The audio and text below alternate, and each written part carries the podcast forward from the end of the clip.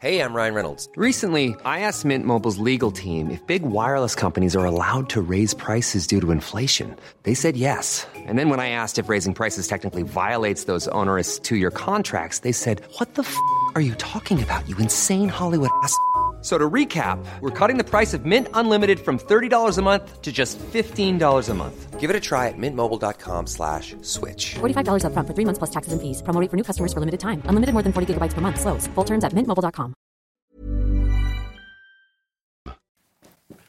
C'est News, il est 6 heures. À la une ce matin, le projet de loi immigration adopté cette nuit à l'Assemblée nationale. Les députés du Rassemblement national l'ont voté. Gérald Darmanin assure que le texte serait passé sans les voix du RN. Le récit de la nuit à suivre. La Macronie est en mauvais état ce matin, fissurée, fracturée, en miettes. Va-t-elle survivre? Le ministre de la Santé a démissionné cette nuit parce qu'il trouve le texte immigration trop dur. Emmanuel Macron doit prendre la parole dans la journée. Il y a grave crise politique. Gauthier Lebret est avec nous. À tout de suite, Gauthier. À Saint-Brévin, en Loire-Atlantique, le nouveau centre d'accueil pour migrants a accueilli ses premiers demandeurs d'asile. Ce projet avait été très contesté et des opposants avaient été accusés d'avoir incendié le domicile du maire. On est allé sur place. C'est officiel, le projet de loi immigration a donc été adopté. Après un vote au Sénat, l'Assemblée nationale s'est finalement prononcée en faveur du texte de la commission mixte paritaire. Gérald Darmanin s'est félicité d'avoir obtenu cette adoption, je cite, sans les voix des députés RN. Alors, ce qui n'est pas tout à fait vrai, Romain, puisque euh, si les députés de Marine Le Pen s'étaient euh, abstenus, le texte serait effectivement passé. En revanche, ils avaient bel et bien la possibilité euh, de bloquer le texte en votant contre. Le président de la République, Emmanuel Macron, prendra la parole dans la journée à la télévision. Le récit de la nuit est signé Augustin Donadieu. Le scrutin est ouvert. C'est tard dans la soirée que le suspense a pris fin. Après 18 mois de revirements et de rebondissements, Votant 573, exprimé 535, majorité 268, pour 349, contre 186, l'Assemblée nationale a adopté. l'Assemblée nationale a approuvé définitivement la loi immigration. Aujourd'hui, on peut se satisfaire que c'est un texte voté très clairement, avec des dispositions extrêmement fortes, qui reprend les 27 articles, moins un du projet de loi euh, que j'ai présenté voilà un an. Mais cet épilogue insurge la gauche de l'hémicycle. La compromission avec les thèses de la droite et de l'extrême droite euh, est totale. Vous savez, euh, il n'y a pas besoin des voix du Rassemblement national pour porter la voix. C'est un déshonneur pour cette majorité. C'est pour elle euh, un lâche soulagement. Ils utilisent les voix du Rassemblement national, ils utilisent les idées du Rassemblement national pour faire passer la pire loi qu'on ait jamais vue dans l'histoire de notre pays sur la question des migrations. La loi n'aurait effectivement pas été adoptée si le Rassemblement national avait voté contre. En revanche, s'il s'était abstenu, le résultat aurait été le même. Pour les républicains, l'adoption de ce texte est une victoire. Ce sont les républicains qui ont permis sur le fond et sur la forme l'adoption de ce texte. Il faut que la majorité en tienne compte, qu'elle comprenne enfin que le, en même temps est une impuissance. Après cette victoire en demi-teinte pour le parti présidentiel, place maintenant à la crise politique. Plusieurs ministres pourraient déposer leur démission dans les prochaines heures. Le président de la République devrait s'exprimer dans la journée. Alors, l'adoption du projet de loi immigration laisse derrière elle une majorité euh, fracturée, c'est le moins qu'on puisse dire. Le gouvernement a dû faire de nombreux compromis, voire certains sacrifices pour trouver un accord avec les Républicains en commission mixte paritaire. Alors Gauthier Lebret, le texte est jugé trop à droite par tout un pan de la Macronie. On l'a dit, le ministre de la Santé a démissionné comme ça en pleine nuit, Aurélien, Aurélien Rousseau. Dans quel état est la Macronie ce matin? Et on verra ce matin si Elisabeth Borne accepte euh, cette démission. La Macronie, Romain, est en lambeau. On peut utiliser le terme de crise sans grand risque, parce que je vous rappelle qu'il y a une semaine, Gérald Darmanin disait sur ce plateau, d'ailleurs chez Pascal Pro, que non, euh, nous ne traversions pas une crise politique. On est en plein dedans. Alors très concrètement, qui a voté quoi Chez euh, Renaissance, 20 députés ont voté contre, 17 se sont abstenus. Au Modem, 5 députés ont voté contre, 15 se sont abstenus. Et il faut bien comprendre que le moment de bascule, c'est quand Marine Le Pen va, salle des quatre colonnes à l'Assemblée nationale devant les journalistes, dire que les 88 députés RN voteront pour le texte. C'est là que ça, craque de partout dans la majorité. Ah, il y a des réunions de groupe et à un moment donné, le président du groupe Modem demande à son groupe de voter contre. Donc là, moi, je m'entretenais avec des députés, notamment en Renaissance, qui m'expliquaient le Modem va voter contre. Je cite, c'est mort, c'est mort. Et la réunion de crise organisée par Emmanuel Macron, eh bien, grâce à cette réunion, moins de députés ont voté contre que ce qui était euh, prévu euh, juste après l'annonce du Rassemblement euh, national. Alors, Aurélien Rousseau a donc démissionné. On va voir si d'autres ministres démissionnent. Je rappelle qu'il y avait un dîner hier organisé par le ministre des Transports Clément Beaune, qui est lui aussi tenant de cette aile gauche. Donc on parle de Clément Beaune, potentiellement ministre des Transports, Roland Lescure, ministre de l'Industrie. Mais c'est pas terminé. On comprend qu'Aurélien Rousseau démissionne. Il est ministre de la Santé. Elle s'est engagée à quoi, Elisabeth Borne, à la rentrée À réformer l'aide médicale d'État? Aurélien Rousseau est farouchement opposé. Donc c'est pas terminé. Rebelote à la rentrée, on va voir potentiellement les mêmes fractures, sauf si Elisabeth Borne renonce à réformer euh, l'AME. Elisabeth Borne, elle disait quoi hier? Elle disait, je cite, Ma majorité est en train de craquer. Confidence à un député, ça craquait de partout, ça prenait l'eau de partout. Même les jeunes avec Macron ont fait un communiqué pour s'opposer à cette loi. Alors, restez avec nous, bien sûr, Gauthier. Euh, avant le vote, Gérald Darmanin, dans l'hémicycle, s'est lancé dans une longue anaphore contre Marine Le Pen. Un peu plus tôt, le leader, la leader du groupe RN à l'Assemblée avait annoncé que le Rassemblement national allait voter pour le texte. Et voici ce que lui a dit, avant le vote, le ministre de l'Intérieur. Écoutez. Madame Le Pen, vous avez dit pendant des mois, des semaines et des années que vous ne voteriez aucune mesure de régularisation de sans-papiers. Et vous allez voter manifestement 10 000 régularisations de sans-papiers par an. Bravo. Savez-vous, Madame Le Pen, que vous ne votez pas la fin de l'état d'urgence pour les terroristes ici, mais que vous votez pour l'hébergement pour les irréguliers? Vous êtes au courant? Madame Le Pen, Êtes-vous au courant que vous donnez les cours gratuits à tous les étrangers qui veulent entrer sur notre sol? Madame Le Pen, êtes-vous au courant que vous donnez un titre de séjour à tous ceux qui dénoncent en marchand de sommeil? Madame Le Pen, est-ce que vous vous rendez compte que vous votez pour le titre étranger malade, pour qu'on soigne, tous ceux qui sont malades du sida? Que vous votez contre la suppression de l'aide médicale d'État, Madame Le Pen? Madame Le Pen, vous êtes une mauvaise joueuse. S'il vous plaît, monsieur le ministre. Et tout ce que vous avez réussi à faire dans votre vie politique, c'est manifestement des petits coups. Vous n'êtes pas prêt pour le pouvoir et c'est tant mieux.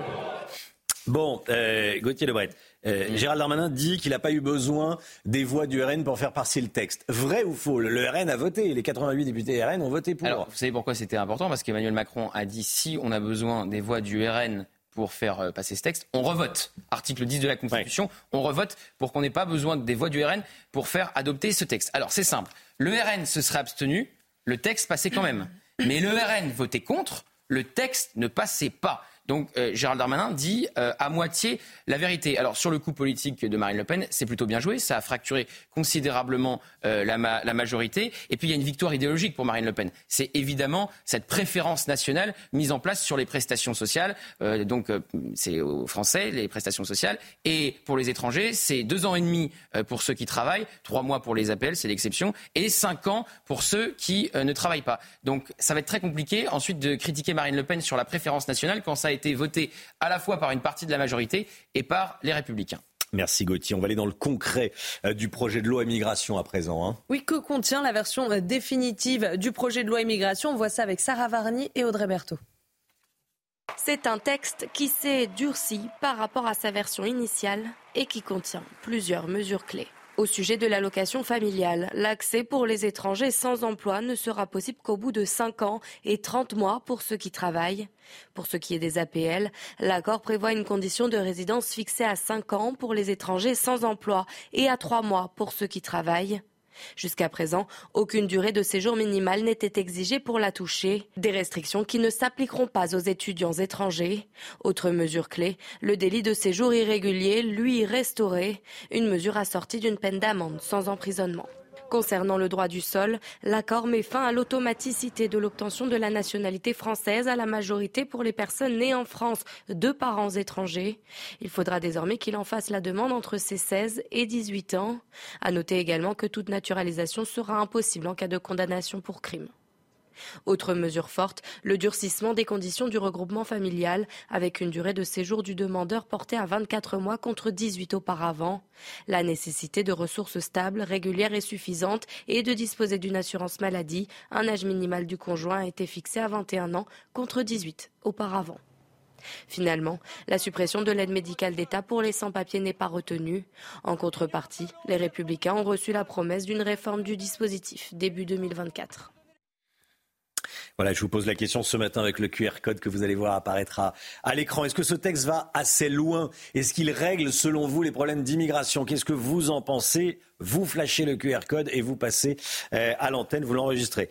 Euh, vous enregistrez une petite vidéo voilà, qui passe à partir de 7h30. Est-ce qu'on a le QR code ou pas? Il apparaît. Le texte voté est-il assez ferme? C'est important, hein, euh, cette question que je vous pose ce matin. Vous avez la parole, profitez-en. Prenez-la, la parole. Le verdict est tombé après 10 heures de délibéré. Monique Olivier a été condamnée à la réclusion criminelle à perpétuité assortie d'une période de sûreté de 20 ans. L'ex-femme de Michel Fourniret a été reconnue coupable de complicité dans les viols, séquestrations et meurtres de trois jeunes femmes. Euh, de deux jeunes femmes, on va dire, et, d'une jeune fille, Estelle Mouzin, qui avait seulement 9 ans, Chana. Noémie Schulz avec nous. Bonjour Noémie, vous avez suivi pendant trois semaines ce procès euh, pour CNews. Alors, hier soir, les familles de deux des trois victimes étaient présentes, notamment celle d'Estelle Mouzin. Euh, comment ont-elles accueilli cette décision? Bah, D'abord avec un grand soulagement, euh, car après plus de 20 ans d'attente, 20 ans de combat pour savoir ce qui est arrivé à Estelle, qui avait disparu, on le rappelle, à l'âge de 9 ans en janvier 2003, la justice est enfin venue dire qu'elle a été enlevé, séquestré, tué par euh, Michel euh, Fourniret et que Monique Olivier a été complice de cette séquestration. Alors que pendant ce procès, des enquêteurs de la police judiciaire de Versailles sont venus dire qu'ils doutaient encore de la culpabilité du couple Fourniret-Olivier. Ce verdict marque un point final à ce euh, combat judiciaire, le combat de la famille Mouzin. Je vous propose d'écouter Yann, le demi-frère d'Estelle.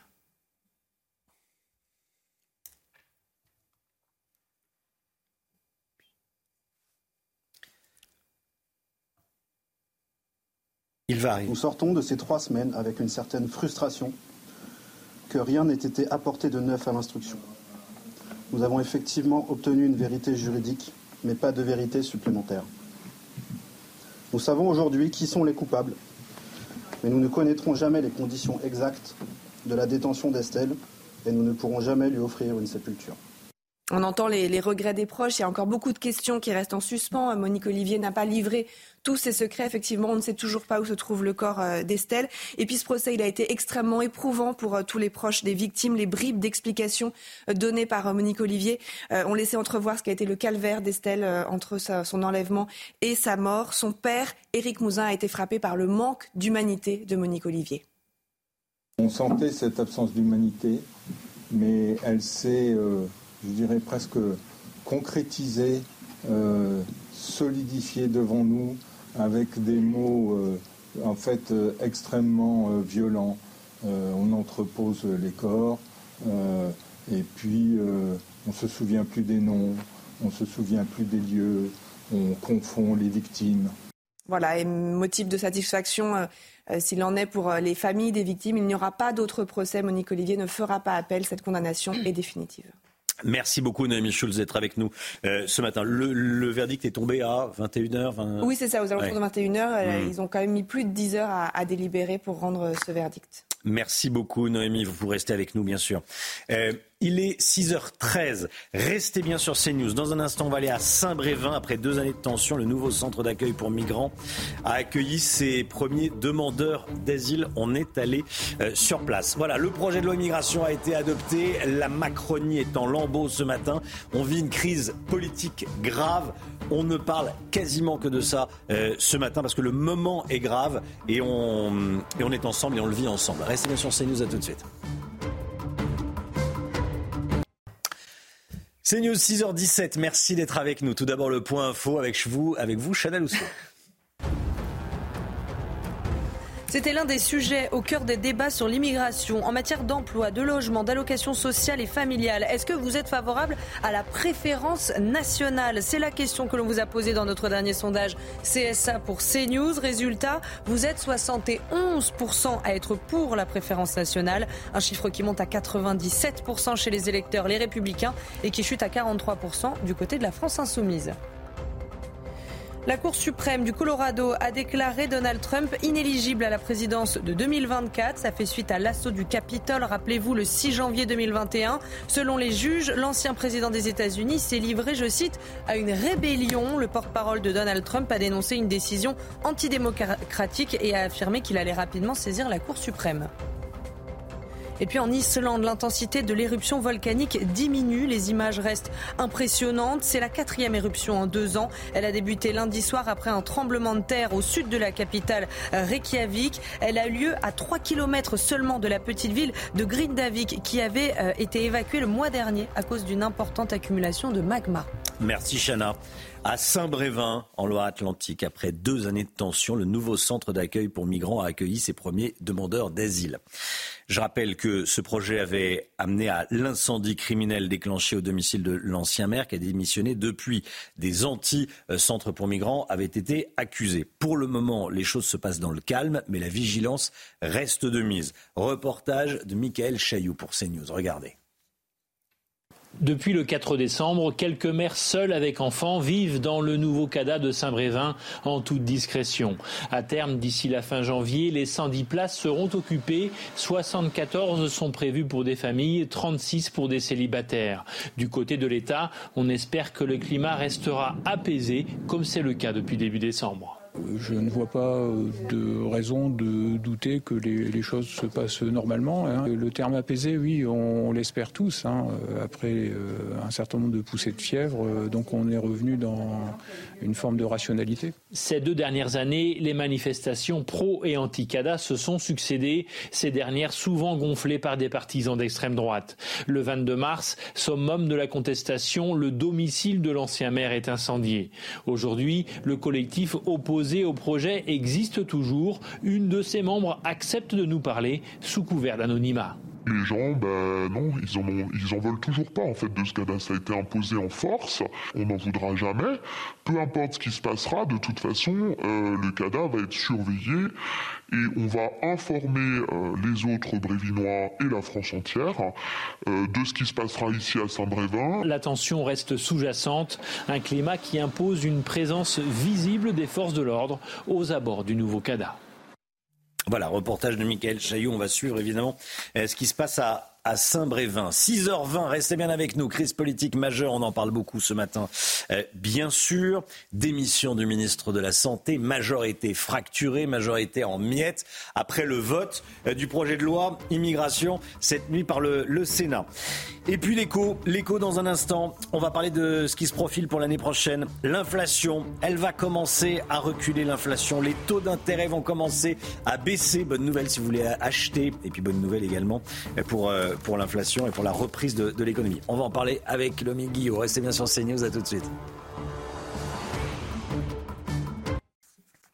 C'est News, il est 6h22, l'économie avec vous, Lomi Guillot, pour savoir ce que l'économie nous réserve pour l'année prochaine. On s'intéresse ce matin aux prévisions de la Banque de France elles sont plutôt optimistes et je trouvais ça intéressant d'en parler ce matin.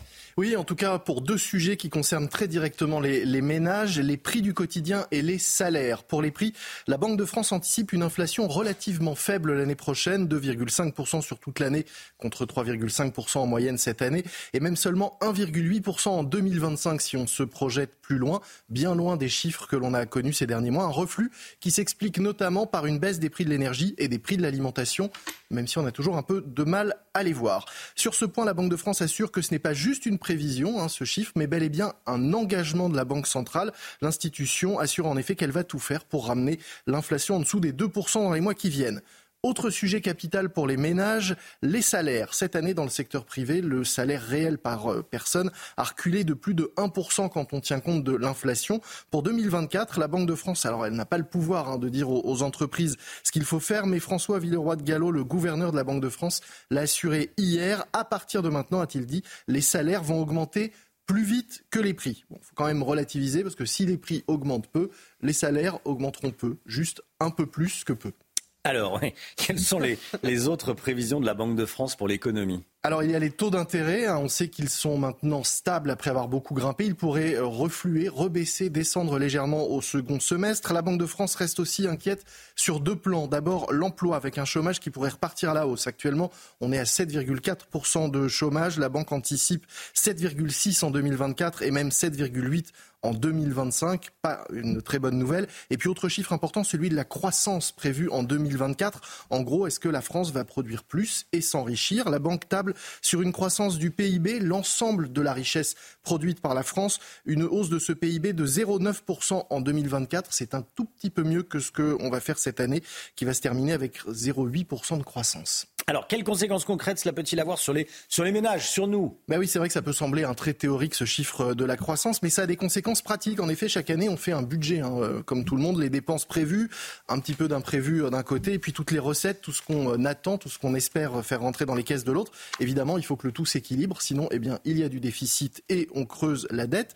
Et sauf que, comme on dépense beaucoup plus et sans doute un peu trop cette année, eh bien, le gouvernement, dans son budget, a tablé sur des recettes en hausse également pour équilibrer, plus 1,4% de croissance. C'est ainsi qu'a été euh, bâti le budget.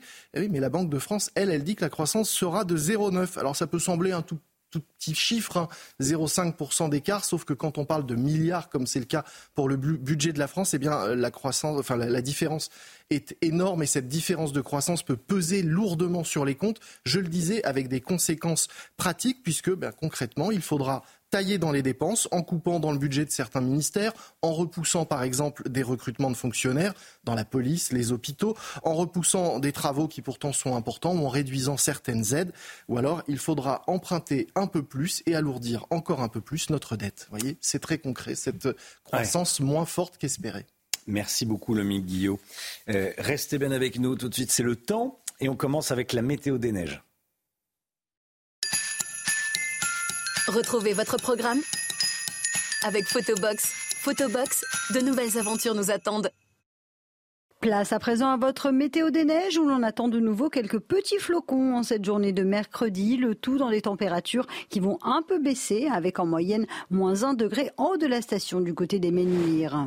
On prend à présent la direction de Val d'Isère où là aussi le temps restera un peu plus maussade par rapport à ces derniers jours. Le risque d'avalanche reste particulièrement marqué puisque la douceur sera de nouveau au rendez-vous avec en moyenne 3 degrés en haut de la station, température qui reste donc particulièrement douce pour la saison. Même type de conditions météo à Thorens, quelques flocons attendus, le risque d'avalanche reste marqué, le tout dans des températures toujours très douces puisque vous aurez en moyenne entre moins 1 et 6 degrés. C'était votre programme avec Photobox. Photobox, de nouvelles aventures nous attendent. Le temps, Alexandra Blanc. La météo avec Groupe Verlaine. Isolation, photovoltaïque et pompe à chaleur pour une rénovation globale. Groupeverlaine.com Alexandra, vous nous emmenez en Islande. Oui, de très belles images prises hier avec cette éruption volcanique du côté de Grindavik, donc situé un petit peu plus au sud de la capitale. C'est dans le sud-ouest de l'Islande, avec euh, donc, vous le voyez, cette éruption. Alors, euh, on s'y attendait, hein, puisque au mois de novembre, la ville de Grindavik avait été évacuée. 4000 personnes avaient été évacuées. On avait une activité sismique particulièrement importante. Et eh bien là, ça y est, le volcan est entré en éruption. C'est d'ailleurs la quatrième éruption en seulement euh, deux ans du côté de l'Islande, où nous n'avions pas eu d'éruption depuis des centaines d'années. Donc ça y est, l'activité sismique et volcanique reprend euh, du côté de l'Islande. Ça se calme un petit peu euh, ce matin, mais on va surveiller ça et on vous tiendra bien sûr au courant et on vous donnera des nouvelles de cette éruption volcanique en Islande. Alors au programme aujourd'hui, des conditions météo assez mitigées entre le sud-ouest et le nord-est. On a la perturbation d'hier que l'on retrouve ce matin, donc principalement entre les Pyrénées, le Massif central, les Vosges ou encore le Jura. On attend d'ailleurs de la neige à assez basse altitude, au-delà de 700, 800 mètres d'altitude sur les Vosges ou encore euh, sur le Jura. On retrouve également quelques éclaircies sur le nord du pays avec un temps parfois assez brumeux près des côtes de la Manche. Et puis on a quelques nuages ce matin entre la côte d'Azur et la Corse avec néanmoins le maintien du vent. Dans l'après-midi, nouvelle perturbation qui va arriver chez nos amis du Pas-de-Calais. Rassurez-vous, pas d'inondation en vue, mais un temps un petit peu plus maussade avec le retour de la pluie. La perturbation va également se bloquer au pied des Pyrénées. Et puis entre les deux, on aura une alternance de nuages et d'éclaircies avec un temps beaucoup plus lumineux en direction du sud. Pourquoi? Eh bien parce qu'il y aura beaucoup de vent, maintien du vent, beaucoup de mistral, de la tramontane également, avec de bonnes rafales de l'ordre de 100 à 110 km par heure. Côté température, ça remonte grâce à la couverture nuageuse et à ce flux océanique. Quasiment pas de gelée ce matin, 0 degré en moyenne pour le Puy ou encore 1 degré à Lyon, mais partout ailleurs, c'est relativement doux, 9 degrés en Bretagne, 6 degrés à Paris ou encore localement jusqu'à 11 degrés à Perpignan. Et dans l'après-midi, les températures resteront globalement assez douces pour la saison. On reste au-dessus des normales de saison, 10 à Paris, 13 degrés pour le Pays Basque et 15 degrés du côté d'Ajaccio ou encore de Perpignan. C'était la météo avec Groupe Verlaine. Isolation, photovoltaïque et pompe à chaleur pour une rénovation globale. Groupeverlaine.com c'est News, il est bientôt 6h30, vous regardez la matinale à la une ce matin. Les habitants de Châteauneuf-Grasse, petit village des Alpes-Maritimes, n'en peuvent plus depuis l'installation d'un centre pour migrants. Les violences se multiplient, l'insécurité grimpe. La municipalité a déposé plainte contre le conseil départemental et essaye de trouver une solution au calvaire que vivent les habitants. Le projet de loi immigration a été adopté après un vote au Sénat. L'Assemblée nationale s'est finalement prononcée en faveur du texte et de la commission mixte paritaire. Le gouvernement a dû faire de nombreux compromis pour trouver un accord avec les LR. Qui sont les vrais gagnants? Qui sont les perdants? On va voir ça avec vous, Gauthier Lebret. C'était euh, l'un des sujets évidemment au cœur du débat sur euh, l'immigration en matière d'emploi, de logement, d'allocation sociale et familiale. Est-ce que vous êtes favorable à la préférence nationale? C'est la question qu'on vous a posée dans notre dernier sondage CSA pour euh, CNews. Résultat, oui, vous êtes pour la préférence nationale à 71%. Monique Olivier est condamnée à la réclusion criminelle à perpétuité, assortie d'une peine de sûreté de 20 ans. L'ex-conjointe de Michel Fourniret, l'ogre des Ardennes, a été jugé pour sa complicité dans l'enlèvement et le meurtre de deux jeunes femmes et d'une jeune fille commis par son mari. On va en parler avec euh, Noémie Schulz qui a suivi ce procès pour CNews. La vie d'un petit village des Alpes-Maritimes bouleversé par un centre d'accueil pour migrants à Châteauneuf-Grasse. Les habitants n'en peuvent plus, la mairie ne peut rien faire. Agression, trafic de drogue, depuis euh, plusieurs mois, l'insécurité ne cesse euh, de grimper et la municipalité a déposé plainte contre le conseil départemental. Reportage signé Franck Trivio avec le récit de Godéric Bay. Châteauneuf-Grasse est un village de 3700 habitants situé à une trentaine de kilomètres de Nice. En mars dernier, le seul hôtel de la ville met la clé sous la porte et avec l'accord du conseil départemental, une association y installe des mineurs isolés. En quelques mois, une centaine de migrants s'entassent dans les 47 chambres de l'établissement. Un employé municipal a été agressé il y a deux semaines. L'insécurité liée au trafic de drogue, les nuisances et les déchets autour de l'hôtel ont fait chuter les prix de l'immobilier et le tourisme. Pour y faire face, les habitants ont lancé une pétition qui a récolté près de 2000 signatures. Ça crée de l'insécurité et puis euh, les gens n'osent plus le soir sortir, les gens n'osent plus parler et c'est la terreur qui se met en place. C'est un problème qui est euh, un problème d'État, c'est-à-dire que les maires devraient être euh, consultés lorsqu'il y a un besoin d'accueillir des migrants. Impuissante, la municipalité a déposé plainte contre le conseil départemental. La mairie n'est au courant de rien, personne ne nous a informés. Depuis mars 2023, nous n'avons aucune relation avec personne qui nous a averti de ce qui allait arriver. On nous met devant le fait accompli. Et, la grogne de 2000 habitants d'un petit village, les grandes cités euh, et, les, les conseillers départementaux n'ont pas grand-chose à faire. Le 4 janvier prochain, l'auteur de la pétition sera reçu par le maire dans l'espoir de trouver une solution. Voilà, c'est important de, montrer les conséquences très concrètes euh, d'une partie de l'immigration. Voilà, c'est ce que vivent euh, très concrètement certains Français euh, à cause d'une partie de, de l'immigration. Le projet de loi immigration, justement, il a été adopté Hier soir, après un vote au Sénat, l'Assemblée nationale s'est prononcée en faveur du texte de la commission mixte paritaire. Gérald Darmanin s'est félicité d'avoir obtenu cette adoption, dit-il, sans les voix du RN. C'est un peu plus subtil que ça, Chana. Oui, c'est pas tout à fait vrai, Romain. On va faire un point ensemble, puisque, alors, si les députés de Marine Le Pen s'étaient abstenus, effectivement, le texte serait passé quand même. En revanche, ils avaient bel et bien la possibilité de bloquer le texte en votant contre. Emmanuel Macron euh, prendra la parole dans la journée à la télévision. En attendant, je vous propose d'écouter euh, le ministre de l'Intérieur à l'issue du vote. D'abord, je voudrais euh, évidemment, après euh, ces très nombreux mois de travail autour de la loi immigration qui a été voulue par le président de la République, qui, je le répète, euh, prévoit des mesures très fortes d'intégration, de régularisation de travailleurs sans papier, mais aussi d'expulsion des étrangers délinquants, me satisfaire, malgré les vicissitudes et les anicroches parlementaires, de cette adoption sans les voix du Rassemblement national. On a vu que la majorité était large, et même si on retire les voix du Rassemblement national, très large. Alors, ce projet de loi ne fait pas l'unanimité. Loin de là, la France insoumise dénonce un texte, je cite, raciste. Éric Ciotti, lui, en revanche, salue une victoire historique de la droite. Écoutez ses réactions. Ce sont les républicains qui ont permis, sur le fond et sur la forme, l'adoption de ce texte. Il faut que la majorité en tienne compte qu'elle comprenne enfin que le, en même temps est une impuissance. C'est un déshonneur pour cette majorité. C'est pour elle euh, un lâche soulagement. Ils utilisent les voix du Rassemblement national, ils utilisent les idées du Rassemblement national pour faire passer la pire loi qu'on ait jamais vue dans l'histoire de notre pays sur la question euh, des migrations. Et puis c'était l'un euh, des sujets au cœur des débats en matière d'emploi, de logement, euh, d'allocation sociale et familiale. Est-ce que vous êtes favorable à la préférence nationale?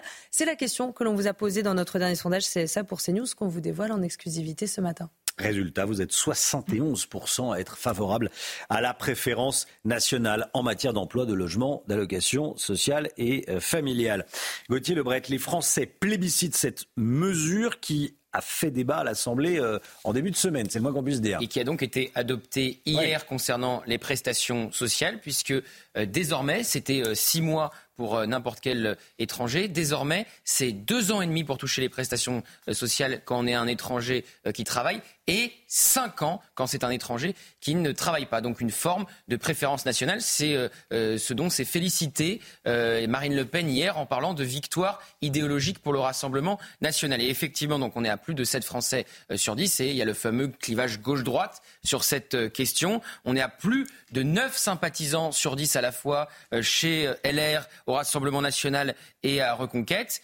Quasiment 8 sur 10 sur Renaissance, 79%. Donc ça devrait faire réfléchir euh, l'aile gauche de la Macronie qui a voté euh, contre cette euh, mesure. Et puis, par contre, évidemment, on passe sous la barre des 50% à gauche, 43% à la France insoumise, 39% au Parti socialiste. J'en profite, Romain, pour dire que ce qui a été voté hier à l'Assemblée, évidemment, le Conseil constitutionnel va devoir se prononcer sur cette mesure et ce n'est pas du tout sûr que les sages de Laurent Fabius valident cette mesure. Oui, ça peut bloquer sur plusieurs, euh, sur plusieurs points. Celle-là hein. en particulier, sur la préférence nationale sur les prestations sociales. Parce que ça crée une rupture mmh. d'égalité devant la loi aussi sur les quotas euh, ou encore le, retour du, délit de... de séjour irrégulier. Mais ce c'est pas pour les mêmes raisons. Voilà, en particulier, c'est le point qui fait le, mmh. plus, euh, qui, qui crée le plus de questions, c'est les prestations sociales et cette préférence nationale qui a été votée hier. Merci Gauthier. Vous restez bien avec nous, bien sûr. 7h10, on sera avec Mathieu Lefebvre, député Renaissance du, Val-de-Marne. Euh, dans quel état est la majorité ce matin? Il va nous dire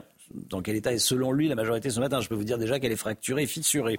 Euh, Edwige Diaz, député RN de Gironde, 7h30. 8h10, la grande interview avec Bruno Retailleau, président du groupe LR au Sénat. Il a choisi CNews pour parler ce matin, CNews et Europe 1. Et puis 8h30, soyez là si vous le pouvez, Alexandre Delval, géopolitologue spécialiste des questions d'immigration. Il sera avec nous euh, en plateau. Je vous pose la question, ce projet de loi immigration, qu'est-ce que vous en pensez? Est-ce qu'il va assez loin? Est-ce qu'il est assez sévère? Est-ce qu'il est assez euh, dur le texte voté est-il assez ferme? Vous flashez le QR code, vous enregistrez votre point de vue. C'est important de parler. Vous avez la parole, profitez-en. Euh, et ça passera à 7h30 et à 8h30. Vous connaissez le, principe, bien sûr. Ce matin, on se demande dans les faits que représente la population immigrée en France? On parle beaucoup d'immigration. Qu'est-ce que ça veut dire concrètement, Chana? Oui, combien y a-t-il de migrants sur notre territoire et d'où viennent-ils? On fait un point complet avec Mathieu Devez. Si l'immigration est en première ligne de l'actualité politique, dans les faits, que représente-t-elle en France? L'année dernière, sur les quelques 68 millions d'habitants que comptait le pays, 7 millions étaient des immigrés, soit un peu plus de 10% de la population totale. Et parmi ces 7 millions d'immigrés, ils étaient 2 500 000, soit 35% à avoir acquis la nationalité française. Près de la moitié des immigrés vivant en France, précisément 48,2%, sont nés en Afrique et 32,3% en Europe. Les principaux pays de naissance sont dans l'ordre l'Algérie, le Maroc, le Portugal, la Tunisie, l'Italie, l'Espagne et la Turquie. Enfin, si jusqu'en 2000 les flux d'immigration étaient majoritairement masculins, cette tendance s'est inversée depuis les années 2000 avec une part croissante de femmes, qu'il s'agisse selon l'INSEE de regroupement familial ou non.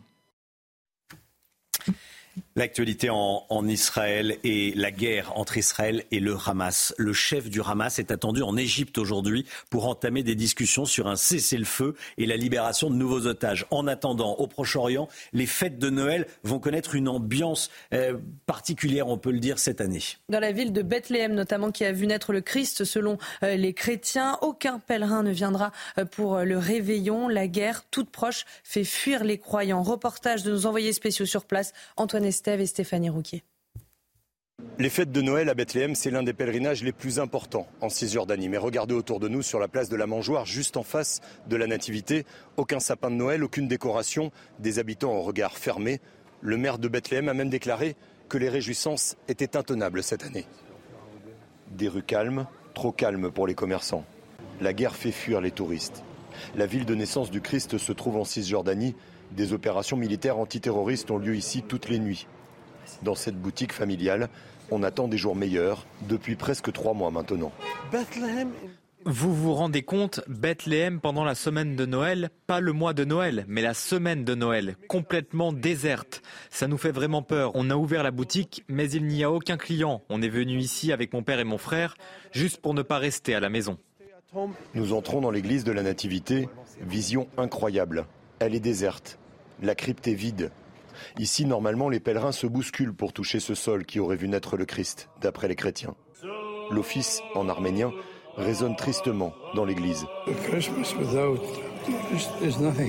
Un Noël sans pèlerins, c'est pas possible, mais qu'est-ce qu'on peut faire? On ne peut rien faire, juste prier pour la paix ici. Dans l'église luthérienne de Noël, à côté de la Nativité, le prêtre a créé une crèche avec un petit Jésus couché dans des gravats pour dénoncer la guerre qui fait rage en ce moment. Ceux qui veulent la fin de la guerre, ça leur parle ce qu'ils voient ici. Cette image est tellement vraie, ça représente la réalité. Ça explique le vrai sentiment, ça exprime la vérité de ce qui se passe en Palestine. Tous les jours, on voit des enfants tués. Tous les jours, on voit des maisons détruites et des familles déplacées. Il y aura bien des messes dans les lieux de culte chrétiens le 24 au soir, mais ces veillées de Noël seront tristes et sans saveur. Des mots durs qui reviennent souvent dans les conversations des habitants de Bethléem. Voilà, c'est très émouvant ce, reportage de nos envoyés spéciaux Antoine Estève et Stéphanie Rouquier. Voilà un Noël triste, alors que normalement c'est la joie. Hein. Euh, un Noël triste euh, cette année euh, pour tous les, chrétiens du, du Proche-Orient. Voilà, faudra avoir une pensée pour eux. 6h41, restez bien avec nous sur CNews. Dans un instant, on va revenir avec vous, Noémie Schulz, sur le verdict tombé hier soir au procès de Monique Olivier. Elle a été condamnée à la perpétuité avec, non pas 22 ans, mais 20 ans de période de sûreté, 10 heures de délibéré. On en parle avec vous dans, un instant. Vous allez tout nous, nous raconter, euh, ce procès, notamment ces zones d'ombre. Les zones d'ombre que le procès n'a pas permis de lever. A tout de suite. Restez bien avec nous sur CNews. CNews, il est 7h moins le quart. Tout d'abord, le point info, tout ce qu'il faut savoir dans l'actualité avec vous, Chana Lousteau. Le projet de loi immigration a été adopté hier soir par le Parlement. Gérald Darmanin s'est félicité d'avoir obtenu cette adoption sans les voix des députés RN. C'est ce qu'il dit. Ce texte jugé trop à droite par certains députés Renaissance a provoqué un raz-de-marée au sein euh, de la majorité. Le ministre de la Santé, Aurélien Rousseau, a présenté sa démission. Et quant à Emmanuel Macron, il prendra la parole euh, dans la journée. Et puis c'était l'un des sujets au cœur des débats sur l'immigration en matière d'emploi, de logement, d'allocation sociale et familiale. Est-ce que vous êtes favorable à la préférence nationale? C'est la question que l'on vous a posée dans notre dernier sondage CSA pour CNews. Résultat, vous êtes 71% à être pour la préférence nationale, un chiffre qui monte à 97% chez les électeurs les républicains et qui chute à 43% du côté de la France insoumise. Et puis les négociations continuent au Proche-Orient. Le chef du Hamas est attendu en Égypte aujourd'hui pour entamer des discussions sur un cessez-le-feu et la libération de nouveaux otages. En parallèle, les combats se poursuivent dans la bande de Gaza. Tsahal a annoncé intensifier ses frappes, notamment autour de Ran Le verdict est tombé après 10 heures de délibéré. Monique Olivier a été condamnée à la réclusion criminelle à perpétuité assortie d'une période de sûreté de 20 années. L'ex-femme de Michel Fourniret a été reconnue coupable de complicité dans les viols coupable de séquestration, coupable de meurtre de deux jeunes femmes et d'une jeune fille, Estelle Mouzin. Noémie Schulz, c'est vous qui avez suivi ce, procès euh, pour CNews et euh, vous êtes avec nous ce matin, on va y revenir longuement. Vous avez suivi ce procès pendant trois semaines, il a duré trois semaines ce procès. Et malgré euh, la durée de ce procès, il n'a pas permis, ce procès, de lever toutes les zones d'ombre. Non, c'est vrai qu'il reste encore des, questions en, en, suspens. On ne sait toujours pas où se trouvent les corps de Marie-Angèle Domès et Estelle Mouzin. On ne sait toujours pas euh, avec exactitude comment Estelle Mouzin a été tuée par Michel euh, Fourniret.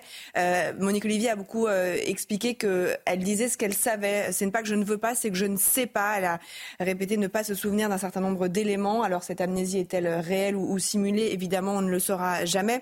Ce qu'il faut noter tout de même, et vous l'avez dit, c'est qu'elle a été condamnée à la réclusion criminelle à perpétuité, assortie d'une période de sûreté de 20 ans. C'est très légèrement inférieur à ce qui avait été requis. les avocats généraux avaient demandé la perpétuité avec la période de sûreté de 22 ans. Et cela s'explique sans doute, la, Cour a visiblement pris en compte les aveux de Monique euh, Olivier. Il faut rappeler que si elle n'avait pas dénoncé Michel Fourniret et si elle ne s'était pas dénoncée euh, elle-même, eh bien, ce procès-là euh, n'aurait pas eu lieu. On n'aurait sans doute jamais élucidé les affaires Domès, Paris et Mouzin. Je propose d'écouter son avocat. Je pense que les aveux de ma cliente qui n'annulent absolument pas sa responsabilité sa culpabilité ont été reconnus néanmoins dans une décision à la hauteur de ce qu'on pouvait reconnaître dans une affaire de ce type. Noémie, est-ce qu'aujourd'hui, Monique Olivier en a fini avec la justice? Alors non, pas forcément. Elle en a fini avec cette affaire-là puisqu'elle ne fait pas appel, donc il n'y aura pas d'autre procès pour euh, les affaires euh, Domès, Paris et, euh, et, Estelle Mouzin. Mais une autre affaire pourrait la renvoyer assez rapidement, peut-être dans un délai d'un an et demi à deux ans devant une cour d'assises. Il s'agit de la disparition de Lydie Loger, une jeune mère de famille de 29 ans qui s'est comme volatilisée il y a 30 ans, presque jour pour jour, alors qu'elle rentrait de ses courses de Noël. Pendant des années, il n'y a eu aucune piste jusqu'à ce que son ADN ne soit retrouvé dans le fourgon de Michel Fourniret. Euh, il y a aussi cette période blanche entre 1990 et 2000. Aucun crime n'a pu être rattaché à Michel Fourniret. Or, tous les experts, tous les spécialistes vous disent que c'est impossible qu'il soit resté euh, inactif pendant si longtemps. Il a certainement fait bien plus que les 11 victimes pour lesquelles euh, il a été condamné jusqu'à présent. On écoute Corinne Herman, qui est une avocate de plusieurs parties civiles dans les affaires Fourniret-Olivier. Michel Fourniret n'est plus là pour, euh, pour euh, nous parler des autres affaires, mais il a donné quelques indices. Elle aussi, donc il y a quand même un certain nombre de crimes dont ils ont parlé tous les deux, sur lesquels il faudra effectuer des vérifications, et peut-être ça nous entraînera sur d'autres affaires. Voilà, avec euh, sachant que le compte à rebours est, lancé, ce procès qui s'est tenu ici, euh, c'était en l'absence de Michel Fourniret et ça a été évidemment une grande souffrance aussi pour euh, les familles de victimes. Il ne reste que Monique Olivier qui, a sans doute encore des choses à raconter. Elle est âgée de 75 ans. Elle devrait être réentendue très prochainement, sans doute en début d'année, janvier-février, dans l'affaire Lydie Loger. Hmm. Noémie, vous avez suivi le procès pendant trois semaines. quelle est votre intime conviction sur le rôle de Monique Olivier? À vous, que comment vous l'avez vu, vous l'avez vu évoluer, vous l'avez senti. Il y a un côté animal, on, voit la bête, quoi. Oui, mais Monique Olivier, et ça tous les experts l'ont dit, est une femme difficile à sonder. Elle reste assez insondable. C'est un glaçon. Elle est assez glaçant. Elle est restée, par exemple, mm. très, euh, très calme pendant tout ce procès. Et puis on a vu un jour un moment de bascule, c'est quand son fils Selim est venu euh, témoigner par visioconférence. Il se sent à un moment euh, pris le bec. Et là, on l'a on vu basculer. Elle s'est mise à, avoir des mots très durs envers lui. Et c'est une autre femme qui semblait être dans le box de cette, de cette cour d'assises. Je ne serais toujours pas aujourd'hui capable de vous dire si c'était cette femme sous emprise, soumise à son mari, comme elle nous l'a dit, qui avait peur de Michel Fourniret, ou contraire une femme euh, qui elle-même a, tiré une satisfaction, un plaisir dans les crimes commis par euh, Michel Fourniret. Mais vous l'avez vu basculer à ce moment-là quand euh, son fils s'est adressé à elle. Merci beaucoup Noémie. Noémie Schultz avec nous ce matin, 10 heures de, de délibéré. Le verdict est tombé à 21h hier soir. 6h50. Restez bien sur CNews. Euh, question que je vous pose avec le QR code. Vous flashez le QR code et vous euh, répondez à cette question immigration, si vous le souhaitez, bien sûr. Le texte voté hier soir est-il assez ferme? Est-ce que ça va changer quelque chose pour euh, réduire l'immigration? Si c'est ce que vous souhaitez, c'est en tout cas ce que souhaitent les Français quand on leur pose la question dans les, dans les sondages. Qui sont les gagnants et les, et les perdants au niveau politique de ce débat sur l'immigration? On verra ça avec vous dans un instant, Gauthier Lebret. A tout de suite, restez bien sur CNews. La politique, la majorité est en sale état ce matin, dans un sale état. Qui sont les gagnants et les perdants de ce débat sur l'immigration Le texte a été voté hier soir. Gauthier Lebret, on commence par les gagnants et c'est la droite qui se détache. Hein. Absolument. Au-dessus du podium, il y a effectivement euh, les Républicains en première position. Ils ont été à la manœuvre pendant une semaine. C'est eux qui sont allés négocier avec Elisabeth Borne à Matignon. Ils ont très bien joué en votant le rejet du texte de Gérald Darmanin la semaine dernière, puisqu'ils ont considérablement euh, droitisé le texte. Fin de l'automaticité du droit du sol, retour du délit de séjour irrégulier, règles plus strictes pour les étrangers pour toucher les prestations euh, sociales. Et ensuite, en plus, le groupe s'est ressoudé. Oubliez la période sur la réforme des retraites où il ils étaient euh, divisés et où il a manqué des voix des républicains pour faire adopter ce texte. Et donc, vous vous souvenez, il y a eu un 49-3. Non, non, en plus, le groupe a envie de se retrouver visiblement à la montagne dans les mois à venir pour ressouder les liens de ces 62 euh, députés. Ils ont envie de repartir euh, d'un seul homme. Donc, ils ont voté d'une seule voix hier, favorable évidemment au texte négocié, notamment par Éric Ciotti à l'Assemblée et Bruno Retailleau au Sénat. Alors, deuxième gagnant, le Rassemblement national. Très, très joli coup politique de Marine Le Pen. Ça, il y a bien une chose que c'est faire Marine Le Pen, c'est faire de la politique, évidemment. Le baiser de la mort. Elle a fait le baiser de la mort à la majorité en disant qu'elle allait voter ce texte avec ses 88 euh, députés. Je rappelle que, contrairement à ce que dit Gérald Darmanin, le RN votait contre son texte à l'Assemblée nationale, le texte de Gérald Darmanin ne passait pas. Donc effectivement, c'est un joli coup politique, même si on l'a vu venir, puisque le matin même, Jordan Bardella disait que le groupe RN allait soit s'abstenir, soit voter contre. Ils ont finalement voté pour. Il y a eu que quelques heures de décalage entre la prise de parole de Jordan Bardella et de Marine Le Pen. Et puis il y a une victoire idéologique sur la préférence nationale. Ça va être très compliqué pour la majorité d'aller critiquer la préférence nationale de Marine Le Pen, alors qu'une majorité de la majorité relative a voté euh, en faveur de cette préférence nationale sur les prestations sociales. Et pareil pour les Républicains. Voilà pour les gagnants. Qui sont les perdants? J'ai envie de commencer par la majorité. Alors oui, il y a eu un texte. Oui, Gérald Darmanin a eu un vote. Non, il n'y a pas eu de 49-3. Mais à quel prix? À quel prix? Une fracture euh, immense au sein de la majorité, une partie de Renaissance qui a voté contre, une partie du Modem qui a voté contre. Il y a eu aussi évidemment euh, des abstentions. Euh, Aurélien Rousseau, ministre de la Santé, qui démissionne dans la nuit parce qu'il a bien conscience, Aurélien Rousseau, qu'à la rentrée, c'est l'aide médicale d'État qui doit être réformée, donc ça concerne directement son portefeuille et il est tenant de l'aile gauche. Et c'est peut-être pas terminé. On va voir ce que vont faire Clément Beaune, Roland Lescure. Est-ce que c'était simplement des menaces ou est-ce qu'ils vont passer à l'acte? Ça, c'est pour la majorité. Ensuite, alors les perdants des perdants, c'est évidemment la gauche. Parce que si la droite a bien fait de voter la motion de rejet pour droitiser le texte la semaine dernière, alors la gauche a fait une erreur politique majeure. Puisque, effectivement, en votant le rejet du texte, ils ont permis à un texte beaucoup plus à droite que celui de la semaine dernière d'être adopté. La gauche peut en tirer un bénéfice. Un seul bénéfice se ressouder. Manuel Bompard a envoyé un grand courrier à l'entièreté de la NUPES en disant faut qu'on se rassemble, faut qu'on fasse bloc face euh, à l'extrême droite, euh, à la droite, etc., qui ont euh, voté le texte de Gérald Darmanin face à la lepénisation des esprits, comme ils disent.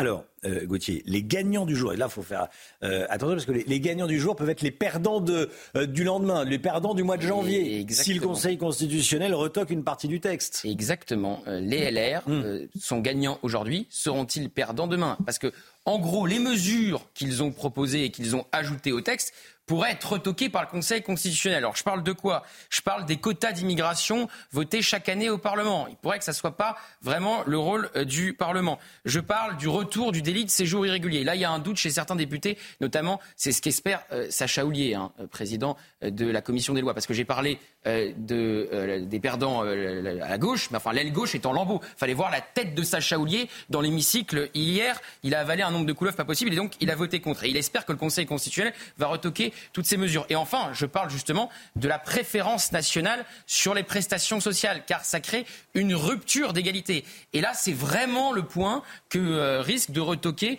le Conseil constitutionnel. Donc, si euh, LR s'est battu et que ces mesures ont été euh, retoquées, si le gouvernement a accepté toutes ces mesures de droite au risque de cliver sa majorité, de la fracturer pour qu'au final le Conseil constitutionnel retoque tous ces points, on sera vraiment en droit de dire tout ça pour ça. Merci beaucoup Gauthier Lebret. Euh, ceci, ça validerait la nécessaire réforme de la Constitution hein, qui est réclamée. Par Eric Ciotti, Marine Le Pen notamment. Voilà, ça voudrait montrer, ça montrerait que bon, on peut rien faire et qu'il faut toucher à la Constitution. Bon, on n'en est pas là pour l'instant, mais c'est à suivre. Mais c'est à suivre, comme on dit. 6h57, euh, vos rendez-vous politiques, beaucoup de rendez-vous politiques. 7h10, Mathieu Lefebvre, député Renaissance. Il va nous dire dans quel état est la majorité ce matin. Il arrive dans le studio, il sera euh, assis dans, dans, dans, quelques instants. 7h30, Edwige Diaz, elle est députée, elle, Rassemblement National. Elle sera avec nous euh, sur ce plateau également. 8h10, Bruno Retailleau, qui est le président du groupe LR au Il a choisi CNews pour parler ce matin, invité de la grande interview, 8h10 sur CNews et Europe 1. 8h30, on sera avec Alexandre Delval. Il est géopolitologue, il est spécialiste des questions d'immigration. Il est rarement à Paris. il sera sur le plateau avec nous. Ça va être passionnant. 8h30, 6h58. Le temps, Alexandra Blanc. La météo avec Groupe Verlaine. Isolation, photovoltaïque et pompe à chaleur pour une rénovation globale. Groupeverlaine.com. Alexandra, les températures remontent ce matin. Oui, des températures un petit peu plus douces avec un peu plus de douceur. Hier, on avait des températures assez hivernales. Et bien là, retour de température un petit peu plus douce avec en moyenne 1,7 degré à Embrun, 5,7 degrés du côté de Melun en région parisienne ou encore près de 7 degrés à Caen dans le Calvados avec en prime eh bien, un temps assez mitigé. On retrouve ce matin quelques averses entre le sud-ouest et euh, le nord-est du pays avec un temps donc assez maussade, de la pluie, retour de la neige également en montagne, hein, principalement au pied des Pyrénées le massif central ou encore euh, sur le nord-est. On aura de la neige à assez basse altitude d'ailleurs sur les Vosges, au-delà de 700, 600 mètres d'altitude seulement. Et puis on retrouve également un temps assez mitigé en allant vers la côte d'Azur, quelques nuages, temps assez brumeux malgré le renforcement du vent. Dans l'après-midi d'ailleurs, le vent va se renforcer. Mistral et Tramontane seront de nouveau bien présents euh, dans le sud. Et puis on retrouvera une alternance de nuages et d'éclaircies sur les trois quarts du pays. Attention, la perturbation se bloque au pied des Pyrénées. Puis une nouvelle arrive sur les régions du nord avec de nouvelles pluies attendues sur le Pas-de-Calais. Mais rassurez-vous, rien de comparable avec les inondations que nous avons eues le mois dernier. Les températures, elles remontent, on le disait ce matin, quasiment pas de gelée, 0 degré en moyenne pour le Puy ou encore 1 degré à Lyon. Partout ailleurs, c'est très doux. Et dans l'après-midi, les températures resteront très douces pour la saison avec 10 degrés à Paris, 13 degrés en moyenne pour le Pays Basque. Vous aurez 11 degrés à Rennes et localement jusqu'à 15 degrés sous le soleil de Montpellier. C'était la météo avec Groupe Verlaine. Isolation, photovoltaïque et pompe à chaleur pour une rénovation globale. Groupeverlaine.com. Vous regardez la matinale de CNews. Merci d'être avec nous. Il est 7 heures à la une ce matin. Le projet de loi immigration a été adopté dans la nuit à l'Assemblée nationale. Les députés du Rassemblement national l'ont voté. Gérald Darmanin assure que le texte serait passé sans les voix du RN. Le récit de la nuit à suivre. La Macronie est en mauvais état ce matin, fissurée, fracturée, en miettes, diront certains. Le ministre de la Santé a démissionné cette nuit parce qu'il trouve le texte immigration beaucoup trop dur. Emmanuel Macron doit prendre la parole dans la journée. On y revient avec vous, Gauthier Lebret.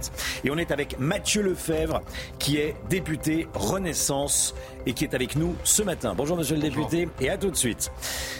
Le chef du Hamas se rend en Égypte aujourd'hui pour des discussions sur un cessez-le-feu dans la bande de Gaza.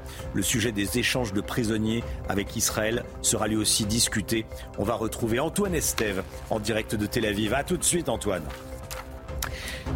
Ça y est, le projet de loi immigration a été adopté euh, au Parlement après un vote au Sénat. C'est l'Assemblée qui s'est finalement prononcée en faveur du texte de la commission mixte paritaire. Gérald Darmanin s'est félicité d'avoir obtenu cette adoption. Je cite sans les voix du RN. C'est un petit peu plus subtil que ça, Chana. Oui, on va faire le point ensemble. En fait, si euh, les députés de Marine Le Pen s'étaient abstenus, effectivement, le texte serait bien euh, passé. En revanche, euh, les députés Rassemblement national avaient bel et bien la possibilité de bloquer le texte en votant contre. Emmanuel Macron prendra la parole dans la journée à la télévision en attendant le récit de la soirée avec Augustin Donadieu.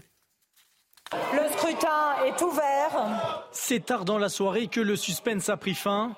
Après 18 mois de revirements et de rebondissements, Votant 573, exprimé 535, majorité 268, pour 349, contre 186, l'Assemblée nationale a adopté. L'Assemblée nationale a approuvé définitivement la loi immigration. Aujourd'hui, on peut se satisfaire que c'est un texte voté très clairement, avec des dispositions extrêmement fortes, qui reprend les 27 articles moins 1 du projet de loi euh, que j'ai présenté voilà un an. Mais ce vote révolte la gauche de l'hémicycle. La compromission avec les thèses de la droite et de l'extrême droite est totale. Vous savez, euh, il n'y a pas besoin des voix du Rassemblement national pour emporter la voix. C'est un déshonneur pour cette majorité. C'est pour elle euh, un lâche soulagement. Ils utilisent les voix du Rassemblement national, ils utilisent les idées du Rassemblement national pour faire passer la pire loi qu'on ait jamais vue dans l'histoire de notre pays sur la question euh, des migrations. La loi n'aurait effectivement pas été adoptée si le Rassemblement national avait voté contre. En revanche, s'il s'était abstenu, le résultat aurait été le même. Pour les républicains, l'adoption de ce texte est une victoire. Ce sont les républicains qui ont permis sur le fond et sur la forme l'adoption de ce texte. Il faut que la majorité en tienne compte, qu'elle comprenne enfin que le, en même temps est une impuissance. Après cette victoire en demi-teinte pour le parti présidentiel, place maintenant à la crise politique. Plusieurs ministres pourraient déposer leur démission dans les prochaines heures. Le président de la République devrait s'exprimer dans la journée. Alors l'adoption du projet de loi immigration laisse derrière elle une majorité fracturée. Le gouvernement a dû faire de nombreux compromis, voire certains sacrifices pour trouver un accord avec les LR en, commission mixte paritaire. Ça y est, c'est passé. Euh, dans quel état est la majorité ce matin? Puisque le texte a été voté avec les LR et avec le RN de fait très fracturée. Elle ressort euh, en lambeaux. La semaine dernière, euh, chez Pascal Pro, Gérald Darmanin nous disait c'est pas une crise politique. Bon, là, je crois que ce matin, on a le droit d'utiliser le terme mm. euh, de crise. Alors très concrètement, qu'est-ce qui s'est passé? 20 députés Renaissance ont voté contre, 17 se sont abstenus, 5 députés MoDem ont voté contre et 15 se sont abstenus. Qu'est-ce qui a créer ces abstentions et ces votes contre. C'est évidemment la décision de Marine Le Pen d'engager ses 88 députés. C'est à ce moment-là qu'il y a la crise et que les groupes euh, se rassemblent. Le président du groupe Modem demande à un moment donné à son groupe de voter contre. Donc on a cru que les 50 députés Modem, pendant une heure en gros, allaient voter contre. Moi j'ai un député de la majorité qui m'a écrit le Modem va voter contre. C'est mort. Et ensuite il y a eu cette réunion de crise à l'Elysée avec Emmanuel Macron qui a réussi à débloquer euh, les choses. Alors vous savez, il y a des ministres qui démissionnent maintenant. Aurélien Rousseau a démissionné dans la nuit. On va voir ce qui se passe du côté de Clément Beaune qui faisait un dîner hier au ministère des Transports avec les ministres euh, de l'aile gauche. Et pourquoi il démissionne Aurélien Rousseau? Parce qu'il a bien conscience qu'en janvier, Elisabeth Borne s'est engagée à réformer l'aide médicale d'État. Il est totalement opposé à cette mesure et évidemment ça concerne euh, son euh, ministère. Donc ce n'est pas terminé. Rebelote à la rentrée potentiellement, on va revoir les mêmes fractures au sein de la même majorité relative. Hier, Elisabeth Borne, elle disait quoi? Un député de la majorité Ma majorité est en train de craquer. Ça prenait l'eau de partout. Même les jeunes avec Macron ont fait un communiqué pour s'opposer à cette loi de Gérald Darmanin. Merci beaucoup Gauthier. D'autres ministres vont euh, démissionner dans la journée, c'est certain, vous allez voir. La tension est montée d'un cran hier soir à l'Assemblée nationale, hein, Chana. Oui, le député euh, PS de l'Essonne, Jérôme Guetsch, s'en est pris notamment à la députée Renaissance Monique Ibora. Regardez ce qui s'est passé. Tu as voté avec les voix du RN. La majorité est à 268. Tu votes avec les voix du RN. Un jour, tu as dit, tu as été de gauche, toi. Un jour, tu as été de gauche et tu votes avec les voix du Rassemblement national. Tu fais passer ce texte avec eux. J'ai honte pour vous. Ah, bah non, bah alors ça a été coupé. Il y avait un. je, disais, à tout le monde d'écouter jusqu'à la fin. Il y avait un, gros mot à la fin qui commence par pu, qui termine par un avec une lettre au milieu. Euh, bref, donc pour montrer la, tension euh, qui euh, régnait hier à, l'Assemblée nationale. très concrètement, que contient le texte? On va aller dans le concret, là, Chana. Hein. oui, on va voir ce que contient la version définitive du projet de loi immigration avec Sarah Varny et Audrey Berthaud. C'est un texte qui s'est durci par rapport à sa version initiale et qui contient plusieurs mesures clés. Au sujet des allocations familiales, l'accès pour les étrangers sans emploi ne sera possible qu'au bout de 5 ans et 30 mois pour ceux qui travaillent. Pour ce qui est des APL, l'accord prévoit une condition de résidence fixée à 5 ans pour les étrangers sans emploi et à 3 mois pour ceux qui travaillent. Jusqu'à présent, aucune durée de séjour minimale n'était exigée pour la toucher. Des restrictions qui ne s'appliqueront pas aux étudiants étrangers. Autre mesure clé, le délit de séjour irrégulier, lui, restauré, une mesure assortie d'une peine d'amende sans emprisonnement. Concernant le droit du sol, l'accord met fin à l'automaticité de l'obtention de la nationalité française à la majorité pour les personnes nées en France de parents étrangers. Il faudra désormais qu'il en fasse la demande entre ses 16 et 18 ans. À noter également que toute naturalisation sera impossible en cas de condamnation pour crime. Autre mesure forte, le durcissement des conditions du regroupement familial, avec une durée de séjour du demandeur portée à 24 mois contre 18 auparavant. La nécessité de ressources stables, régulières et suffisantes et de disposer d'une assurance maladie. Un âge minimal du conjoint a été fixé à 21 ans contre 18 auparavant. Finalement, la suppression de l'aide médicale d'État pour les sans-papiers n'est pas retenue.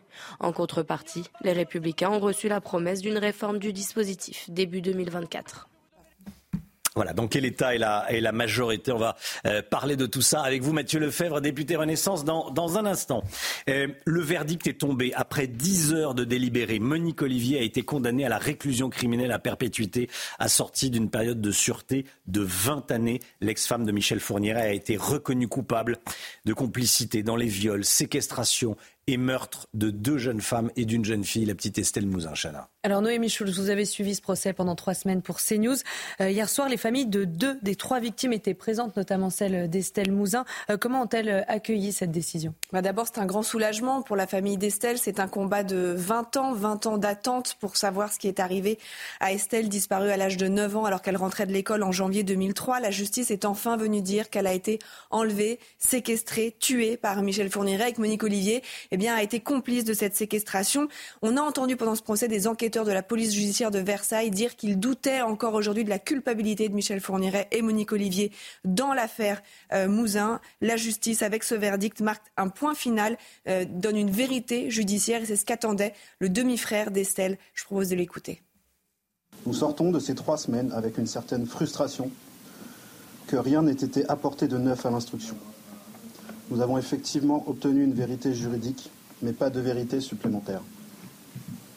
Nous savons aujourd'hui qui sont les coupables, mais nous ne connaîtrons jamais les conditions exactes de la détention d'Estelle et nous ne pourrons jamais lui offrir une sépulture. On entend hein, les regrets des proches. En effet, beaucoup de questions sont restées en suspens. On ne sait toujours pas où se trouve le corps d'Estelle Mouzin, tout comme celui de Marie-Angèle Domès, une autre victime pour laquelle Monique Olivier été jugée. Et puis ce procès, il a été extrêmement éprouvant pour les proches. Les bribes d'explications données par l'accusé ont permis d'entrevoir le calvaire qui a été euh, les, heures passées par Estelle Mouzin, euh, euh, séquestrée par Michel Fourniret. son père a été frappé par le manque d'humanité de l'accusé. On sentait cette absence d'humanité, mais elle s'est je dirais presque concrétisé, euh, solidifié devant nous avec des mots euh, en fait euh, extrêmement violents. on entrepose les corps et puis on ne se souvient plus des noms, on ne se souvient plus des lieux, on confond les victimes. Maigre motif de satisfaction pour euh, les proches d'Estelle Mouzin. Il n'y aura pas d'autre procès. Monique Olivier ne fera pas appel de ce verdict. La famille d'Estelle Mouzin qui va maintenant pouvoir essayer d'aller de l'avant. Merci beaucoup Noémie. La situation au Proche-Orient à présent. Le chef du Hamas est attendu en Égypte aujourd'hui pour entamer euh, des discussions sur un cessez-le-feu et la libération de nouveaux otages. Et en attendant, les combats se poursuivent dans la bande de Gaza. Et on rejoint tout de suite notre envoyé spécial à Tel Aviv, Antoine Estève. Bonjour Antoine, en direct avec nous. Euh, L'étau se resserre Antoine sur le sud de la bande de Gaza. C'est ce que vous nous dites ce matin et particulièrement sur Rafah où des commandos du Hamas se cachent. Expliquez-nous. Oui, plusieurs sources palestiniennes ce matin évoquent des bombardements très intenses sur ces villes de Canounes et de Rafah. Alors, des immeubles abritant des familles proches du Hamas sont toujours évidemment présents dans la ville de Rafah. Euh, l'armée israélienne met la pression avec des frappes aériennes et de l'artillerie. Vous savez, euh, c'est une pression qui est normale avec euh, ce groupe terroriste qui continue de se déplacer en dehors de Gaza. Vous le disiez, le chef du Hamas aujourd'hui va négocier de l'aide humanitaire et éventuellement une nouvelle libération d'otages en Égypte. L'armée israélienne veut donc mettre la pression sur ces familles qui sont toujours cachées dans le sud de la bande de Gaza. D'après plusieurs sources militaires d'ailleurs, des sites susceptibles d'abriter des otages vont encore être fouillés dans la journée dans le sud de Gaza. En Cisjordanie aussi, il faut le dire parce qu'on en parle moins euh, euh, au niveau international, mais ici en Israël, ça préoccupe beaucoup la population. L'armée israélienne mène de très grandes opérations dans les camps de réfugiés à Ramallah, mais aussi à Bethléem, où nous étions encore avec Stéphanie Rouquier il y a euh, quelques jours. Bethléem, justement, dans la journée, cette ville très calme, cette ville avec tous les sites religieux, et la nuit se transforme en véritable site de guerre avec des opérations militaires très importantes, avec aussi beaucoup de membres du Hamas qui se sont cachés après les attaques du 7 octobre en Cisjordanie et qui sont toujours poursuivis tous les jours par l'armée israélienne, par les forces spéciales de Tsahal. Merci beaucoup Antoine. Antoine Estève en direct de, Tel Aviv. Restez bien avec nous sur CNews. Dans un instant, on sera avec Mathieu Lefebvre, député Renaissance du, Val-de-Marne. On va parler évidemment de l'adoption. Euh, par le Parlement du projet de loi immigration. Le texte a été euh, voté avec les voix du RN, avec les voix des Républicains. Tiens, les Républicains, le nombre de, voix des, Républicains compense les pertes qu'il y avait chez Renaissance. Il y a une nouvelle majorité ce matin euh, en France. S'il y a une nouvelle majorité politique à l'Assemblée nationale, je vous poserai la question dans un instant. Euh, Mathieu Lefebvre, à tout de suite. Restez bien avec nous. C'est News, il est 7h15. Tout d'abord, le point info, tout ce qu'il faut savoir dans l'actualité ce matin avec vous, Chana Lousteau. C'était l'un des sujets au cœur des débats sur l'immigration en matière d'emploi, de logement, d'allocation sociale et familiale. Est-ce que vous êtes favorable à la préférence nationale? C'est la question que l'on vous a posée dans notre dernier sondage CSA pour CNews, le JDD et Europe 1. Résultat, vous êtes, vous êtes 71% à être pour la préférence nationale, un chiffre qui monte à 97% chez les électeurs des Républicains et qui chute à 43% du côté de la France insoumise.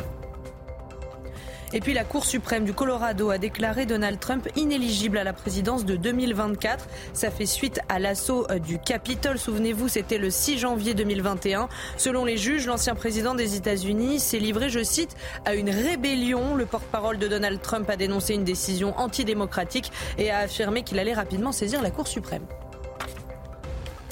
Le projet de loi immigration a donc été adopté par le Parlement, vote hier soir à l'Assemblée nationale avec les voix des Républicains, avec les voix du Rassemblement national. Le ministre de la Santé, qui trouve le texte beaucoup trop à droite, a démissionné cette nuit. On est avec Mathieu Lefebvre, député Renaissance du Val-de-Marne. Bonjour monsieur le député, merci d'être là. Dans quel état est la majorité ce matin? D'abord, la majorité se réjouit de l'adoption d'un texte utile pour les Français qui va donner au ministre de l'Intérieur les moyens d'expulser des gens qui n'ont rien à faire sur le territoire national, qui va permettre de réduire les délais de traitement de l'asile, qui va permettre de retirer des titres pour des gens qui ne respectent pas nos valeurs, et aussi pour intégrer celles et ceux qui ont vocation à rejoindre le projet France. qui va donner des papiers à 10 000 personnes supplémentaires chaque année oui, également. Parce que nous assumons pleinement que euh, ce texte est vocation. Mais ça, vous ne le citiez pas Si, je le citais à, la toute fin, et de la même manière mm. que moi, je n'ai aucune difficulté à soutenir toutes les mesures d'intégration qui figurent dans ce texte. Et nous, notre vote n'est pas comme celui du Rassemblement national. Le Rassemblement national, il y a quelques semaines, nous disait surtout, nous ne voterons jamais un texte où il y a des mesures de régularisation. Marine Le Pen a voté hier ces mesures. Je me réjouis pour ces mesures, mais pas pour Marine Le Pen. Bon. Euh, on dit qu'elle a voté pour euh, vous faire ce qu'on dit le, baiser de la mort, c'est-à-dire euh, vous, vous, vous gêner politiquement. Ceci dit, euh, elle avait tout à fait le droit. Elle a voté ce texte. Elle dit que c'est pas la panacée, mais enfin bon, il y, a des, il y a des choses dedans, et elle a réussi à mettre un sacré foutoir. Écoutez, elle a fait un coup politique. Nous, on a été utile aux Français. Il y a la différence entre la gesticulation, hmm. entre des gens qui, il y a une semaine, votaient avec la France insoumise pour ne surtout pas débattre, qui ont refusé au Sénat un texte qui se rapprochait peu ou prou de celui que nous avons voté hier, et nous qui avons voté des mesures utiles aux Français. Je pense que face à, aux défis migratoires que nous connaissons, pas seulement en France, mais dans l'Union européenne. Il fallait être à la hauteur du moment et la majorité, elle a été hier, pas Madame Le Pen. Vous pourriez avoir besoin du Rassemblement national sur d'autres textes? Ah, moi, je vais vous le dire très clairement, je n'ai ni envie ni besoin des voix du Rassemblement national. Et il y a chez l'ensemble des collègues de la majorité cette même volonté. On n'a rien à voir avec eux. Il n'y a rien dans ce texte qui s'y rapproche de près ou de loin. En revanche, ce que je sais, c'est qu'il valait mieux un texte plutôt que pas de texte. Parce que s'il n'y avait pas eu de texte, à la fin, Madame Le Pen aurait peut-être gagné les élections. Et je peux vous dire qu'elle s'en serait occupée différemment de l'immigration. Elle aurait eu une conception qui n'est pas du tout la nôtre. Madame Le Pen, elle est pour l'immigration zéro. Elle est pour la préférence nationale. Ce ne sont pas les valeurs que nous portons.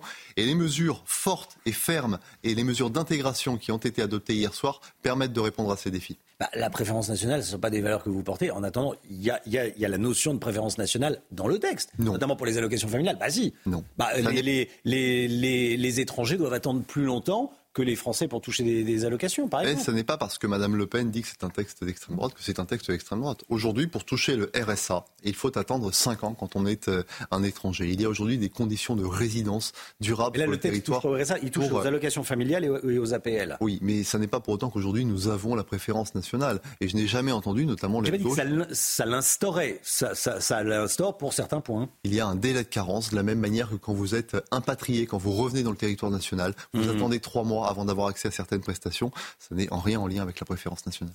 71% des Français sont favorables à la préférence nationale en matière d'emploi, logement, euh, allocation sociale et, familiale. C'est ce qui ressort d'un sondage CSA pour CNews, le JDD et Europe 1 qu'on dévoile euh, ce matin. Donc vous êtes plutôt dans, dans, l'air du temps. Alors vous dites qu'il n'y a pas, le, euh, qu'il a pas euh, de préférence nationale dans, le texte. Je persiste à dire qu'on peut l'appeler comme on veut ou une priorité nationale. Il y a cette notion-là puisqu'on attend plus longtemps que les, étrangers attendent plus longtemps que les Français pour toucher certaines allocations. c'est le texte, a, on va en parler jusqu'à la nuit des temps. Mais... Oui, le texte a une distinction très mmh. importante entre les personnes qui travaillent et celles qui ne travaillent pas. Madame Le Pen n'a rien à faire de savoir si les personnes travaillent ou ne travaillent pas. Elle considère mmh. que si on est étranger, on ne doit pas avoir accès aux prestations. Ce n'est pas notre cas.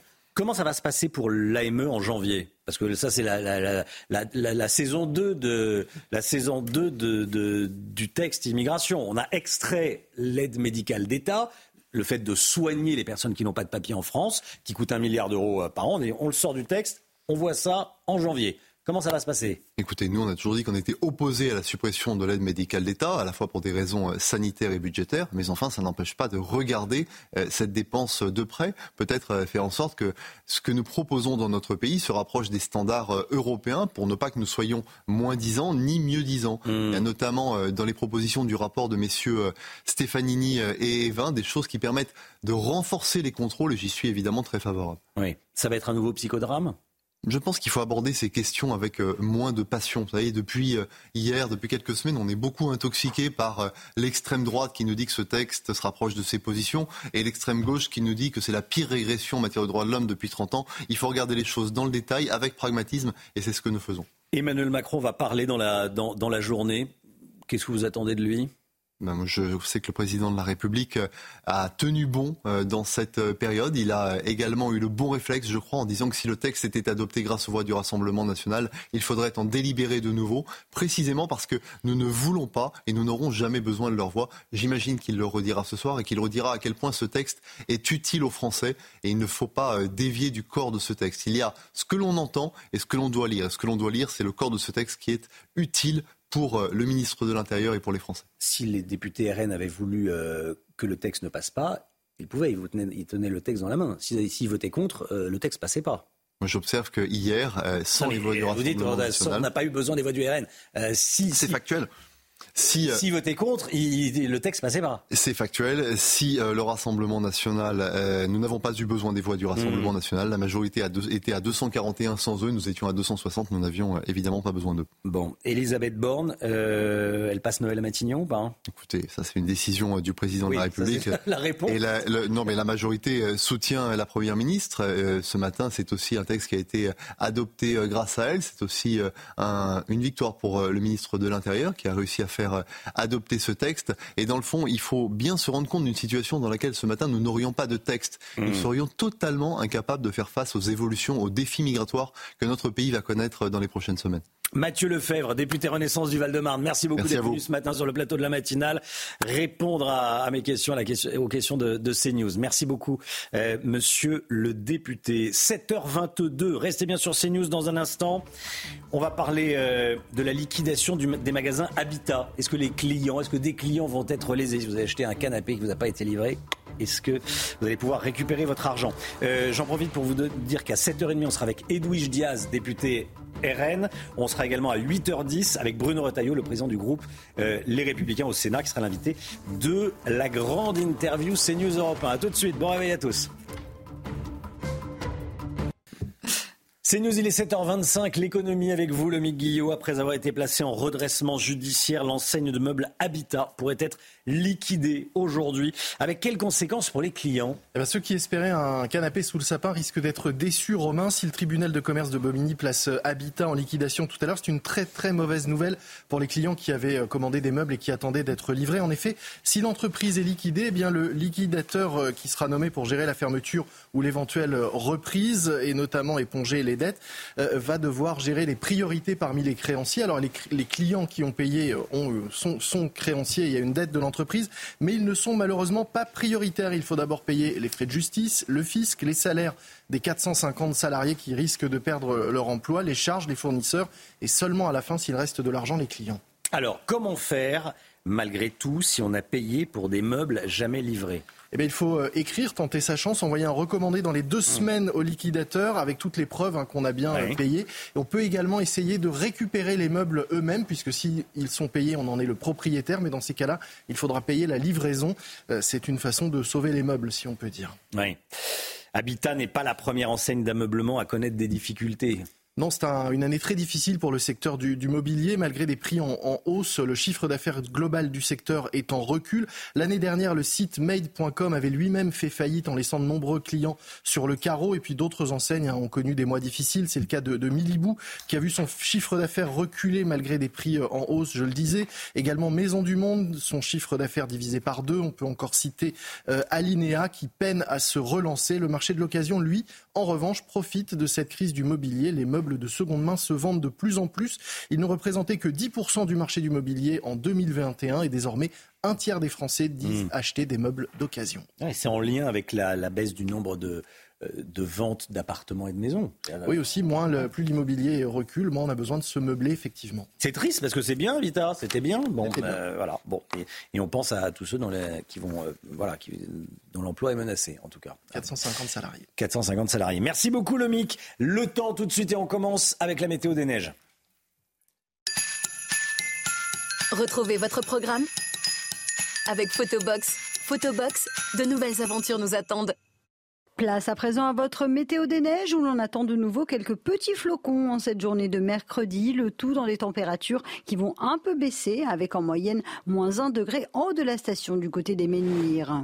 On prend à présent la direction de Val d'Isère où là aussi le temps restera un peu plus maussade par rapport à ces derniers jours. Le risque d'avalanche reste particulièrement marqué puisque la douceur sera de nouveau au rendez-vous avec en moyenne 3 degrés en haut de la station, température qui reste donc particulièrement douce pour la saison. Même type de conditions météo à Val Thorens, quelques flocons attendus. Le risque d'avalanche reste marqué. Le tout dans les températures toujours très douces puisque vous aurez en moyenne entre moins 1 et 6 degrés. C'était votre programme Avec Photobox. Photobox, de nouvelles aventures nous attendent. Le temps, Alexandra Blanc. La météo avec Groupe Verlaine. Isolation, photovoltaïque et pompe à chaleur pour une rénovation globale. Groupeverlaine.com la météo avec vous, Alexandra, et un temps calme prévu aujourd'hui. Oui, temps plutôt calme, avec néanmoins le passage de cette perturbation assez peu active que l'on retrouve ce matin entre le sud-ouest et le nord-est. Elle donne actuellement quelques gouttes de pluie, un temps assez nuageux, les nuages qui débordent également en direction de la côte d'Azur ou encore de la Corse. Et puis on va retrouver de la neige en montagne aujourd'hui au-delà de 600, 700 mètres d'altitude, notamment entre les Vosges et le Jura. Et puis on retrouve à l'arrière un temps assez calme avec un temps un petit peu plus nuageux près des côtes de la Manche. Dans l'après-midi, petit à petit, la perturbation s'évacue. On va retrouver une alternance de nuages et d'éclaircies sur les trois quarts du pays. Attention, la perturbation se bloquera au pied des Pyrénées avec toujours de la neige en montagne. Et puis, une nouvelle arrive sur les régions du Nord, notamment sur le Pas-de-Calais où l'on attend de la pluie aujourd'hui. On retrouve toujours de la neige en montagne et des vents très forts autour du golfe du Lion. Maintien du Mistral et de la Tramontane. La Tramontane qui va d'ailleurs se renforcer avec des rafales de l'ordre de 100 à 110 km par heure. Côté température, c'est plutôt doux ce matin. Quasiment pas de gelée, 0 degré au Puy-en-Velay ou encore 9 degrés déjà en Bretagne, 9 degrés également pour le sud-ouest. Et dans l'après-midi, les températures resteront au-dessus des normales de saison avec en moyenne 11 degrés à Rennes, 13 degrés pour le Pays Basque. Vous aurez en moyenne 7 à 8 degrés sur le nord-est et localement jusqu'à 15 degrés à Ajaccio ou encore à Montpellier. La douceur qui devrait d'ailleurs se maintenir pour votre réveillon de Noël. Température donc très douce à Noël au balcon une nouvelle fois cette année.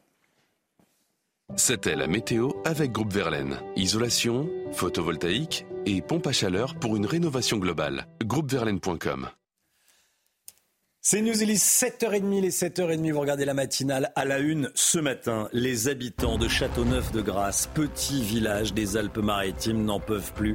Depuis l'installation d'un centre pour migrants, les violences se multiplient, l'insécurité grimpe, la municipalité a déposé plainte contre le conseil départemental et elle essaye, la municipalité, de trouver une solution pour euh, venir à bout du calvaire que vivent les habitants. On est allé sur place. Le projet de loi immigration adopté avec les voix du RN. On est avec Edwige Diaz, députée RN de Gironde et membre de la commission mixte paritaire. Bonjour Madame la députée. Bonjour. Merci d'être là et à tout de suite. C'était l'un des sujets au cœur des débats sur l'immigration en matière d'emploi, de logement, d'allocation sociale et familiale. Est-ce que vous êtes favorable à la préférence nationale? C'est la question qu'on vous a posée dans notre tout dernier sondage CSA pour CNews, le JDD européen, qu'on vous révèle ce matin. Et vous êtes 71% à être favorable à la préférence nationale. On va y revenir. La vie d'un petit village des Alpes-Maritimes bouleversé par un centre d'accueil pour migrants. L'immigration et ses conséquences concrète. À Châteauneuf-Grasse, les habitants n'en peuvent plus et la mairie ne peut rien faire. Agression, trafic de drogue depuis euh, plusieurs mois maintenant. L'insécurité ne cesse euh, de grimper. La municipalité a décidé de déposer plainte contre le conseil départemental. Reportage signé Franck Trivio avec le récit de Godéric Bay. Châteauneuf-Grasse est un village de 3700 habitants situé à une trentaine de kilomètres de Nice. En mars dernier, le seul hôtel de la ville met la clé sous la porte et avec l'accord du conseil départemental, une association y installe des mineurs isolés. En quelques mois, une centaine de migrants s'entassent dans les 47 chambres de l'établissement. Un employé municipal a été agressé il y a deux semaines. L'insécurité liée au trafic de drogue, les nuisances et les déchets autour de l'hôtel ont fait chuter les prix de l'immobilier et le tourisme. Pour y faire face, les habitants ont lancé une pétition qui a récolté près de 2000 signatures. Ça crée de l'insécurité et puis euh, les gens n'osent plus le soir sortir, les gens n'osent plus parler et c'est la terreur qui se met en place. C'est un problème qui est euh, un problème d'État, c'est-à-dire que les maires devraient être euh, consultés lorsqu'il y a un besoin d'accueillir des migrants. Impuissante, la municipalité a déposé plainte contre le conseil départemental. La mairie n'est au courant de rien, personne ne nous a informés. Depuis mars 2023, nous n'avons aucune relation avec personne qui nous a averti de ce qui allait arriver. On nous met devant le fait accompli. Et, la grogne de 2000 habitants d'un petit village, les grandes cités euh, et les, les conseillers départementaux n'en ont pas grand-chose à faire. Le 4 janvier prochain, l'auteur de la pétition sera reçu par le maire dans l'espoir de trouver une solution. Voilà, c'est une des conséquences de euh, l'immigration en France. Le projet de loi immigration, il a donc été adopté par le Parlement hier soir après le vote de l'Assemblée nationale. Gérald Darmanin s'est félicité d'avoir obtenu cette adoption, je cite, sans les voix du RN. Euh, il va un peu vite en besogne. Oui, c'est pas tout à fait exact. Hmm. Romain, on va faire un point, puisque si les députés de Marine Le Pen s'étaient abstenus, effectivement, le texte serait quand même passé. En revanche, les députés RN avaient bel et bien la possibilité de bloquer le texte s'ils avaient tous voté contre. Emmanuel Macron euh, prendra la parole dans la journée à la télévision. En attendant, écoutez euh, le ministre de l'Intérieur à l'issue du vote.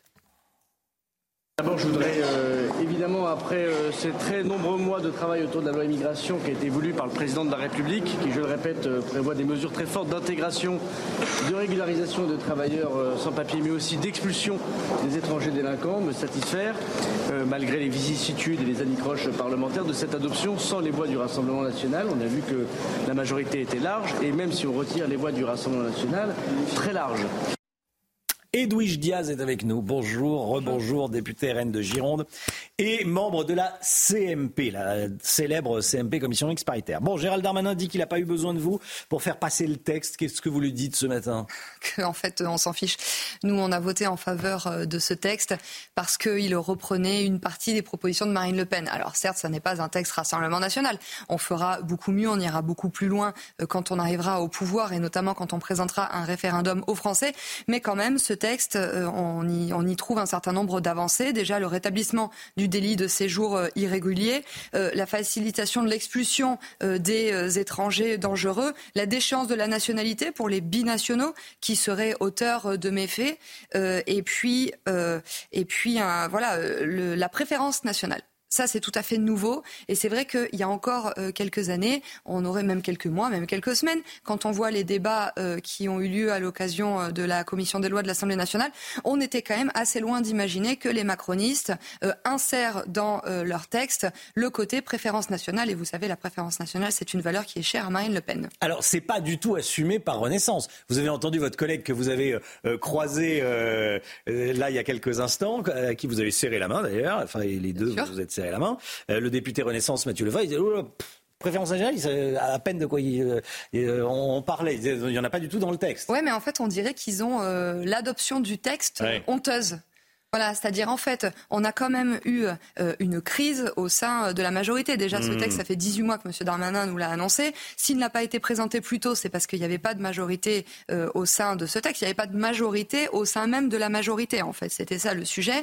Euh, puis, euh, motion de rejet la semaine dernière. M. Darmanin totalement liquéfié, la Macronie en crise. Il convoque dans l'urgence une CMP et finalement la CMP ne ressemble, Oui. fait sortir un texte qui ne ressemble pas du tout à celui euh, qu'ils avaient imaginé au début. Donc la Macronie est très embêtée parce que en même temps ça ne marche pas en matière d'immigration. On ne peut pas à la fois vouloir durcir euh, et assouplir. Donc je comprends qu'ils soient très embêtés, puis surtout ils essayent de, de- de masquer les divisions qui continuent de régner au sein de leur majorité. Je rappelle quand même que euh, hier, ce sont 62 députés de la majorité qui ont euh, manqué à l'appel. On a quand même des ministres qui menacent de démissionner. M. Macron est obligé de prendre la parole aujourd'hui, donc tout ça n'est pas n'arrange pas tellement leurs affaires. Vous, Et c'est- vous en faites partie maintenant de la majorité? Vous votez sur un texte qui est quand même, c'est pas le budget, mais enfin c'est un texte important de, du quinquennat euh, Macron et le RN l'a voté. Bah, en fait, il a voté parce que c'est un texte qui reprend euh, euh, ses idées. Voilà, le texte qui a été présenté. Mmh. Euh, et euh, pas tout à fait, euh, bien sûr, loin de là, mais je dirais, il y a quand même une petite euh, signature euh, Marine Le Pen derrière. Puis vous savez, nous, au RN, on est cohérents hein, depuis le début de cette législature. Euh, on vote tous les textes qui vont dans le bon sens, on s'abstient sur ceux euh, qu'on n'a pas réussi à améliorer euh, et on rejette tous ceux qui sont mauvais. Et ça, Oui. je pense que les Français euh, nous en sont grés et c'est la raison pour laquelle, selon le dernier sondage, il est indiqué que le groupe RN est le groupe parlementaire préféré des Français. Ouais. Euh, vous avez entendu évidemment Gérald Darmanin s'adresser à Marine Le Pen et puis à tous les députés RN avant le vote. Il dit, mais vous avez lu le texte, Marine Le Pen? Il s'adressait directement à, à votre Ouais. chef de groupe, à, euh, à Marine Le Pen. Vous avez vu, vous avez vraiment vu le texte? Vous votez un texte qui euh, et là il reprend tout- tous les aspects plus à gauche du, du texte et notamment le fait que ça allait donner des papiers euh, à 10 000 travailleurs supplémentaires chaque année. Oui, mais euh, Monsieur Darmanin, il est comme ça en fait. Il est très, il est très euh, agressif, mais ça, ça traduit euh, sa euh, fébrilité parce que Monsieur Darmanin, il a quand même eu chaud aux fesses. Hein. Tout le monde se souvient de la tête qui déconfite Oui. qu'il faisait la semaine dernière quand la motion de rejet a été adoptée.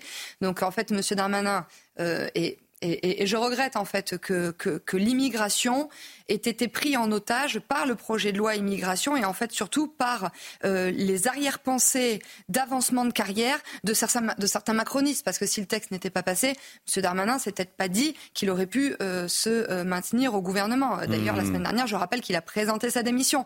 On a vu un certain nombre de ministres essayer de lorgner peut-être sur le poste de ministre de l'Intérieur, de Premier ministre, je pense à M. Le Maire. Et puis on a aussi Madame Borne derrière qui semble vouloir s'accrocher à son siège de Premier ministre comme une moule sur un rocher. Donc euh, le problème, c'est que euh, ce texte a été pris en otage par des considérations euh, de, de, de calcul politicien et des considérations d'avancée de carrière personnelle. Je le regrette, mais c'est pour ça que je dis aux Français, écoutez, hier c'était un acte 1.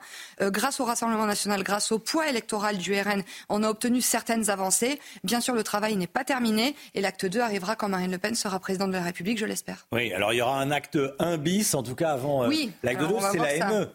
Alors, la il y aura ME en janvier, plusieurs, comment ça euh, va se passer? Vous, vous réclamez indices, la suppression de la ME. Oui.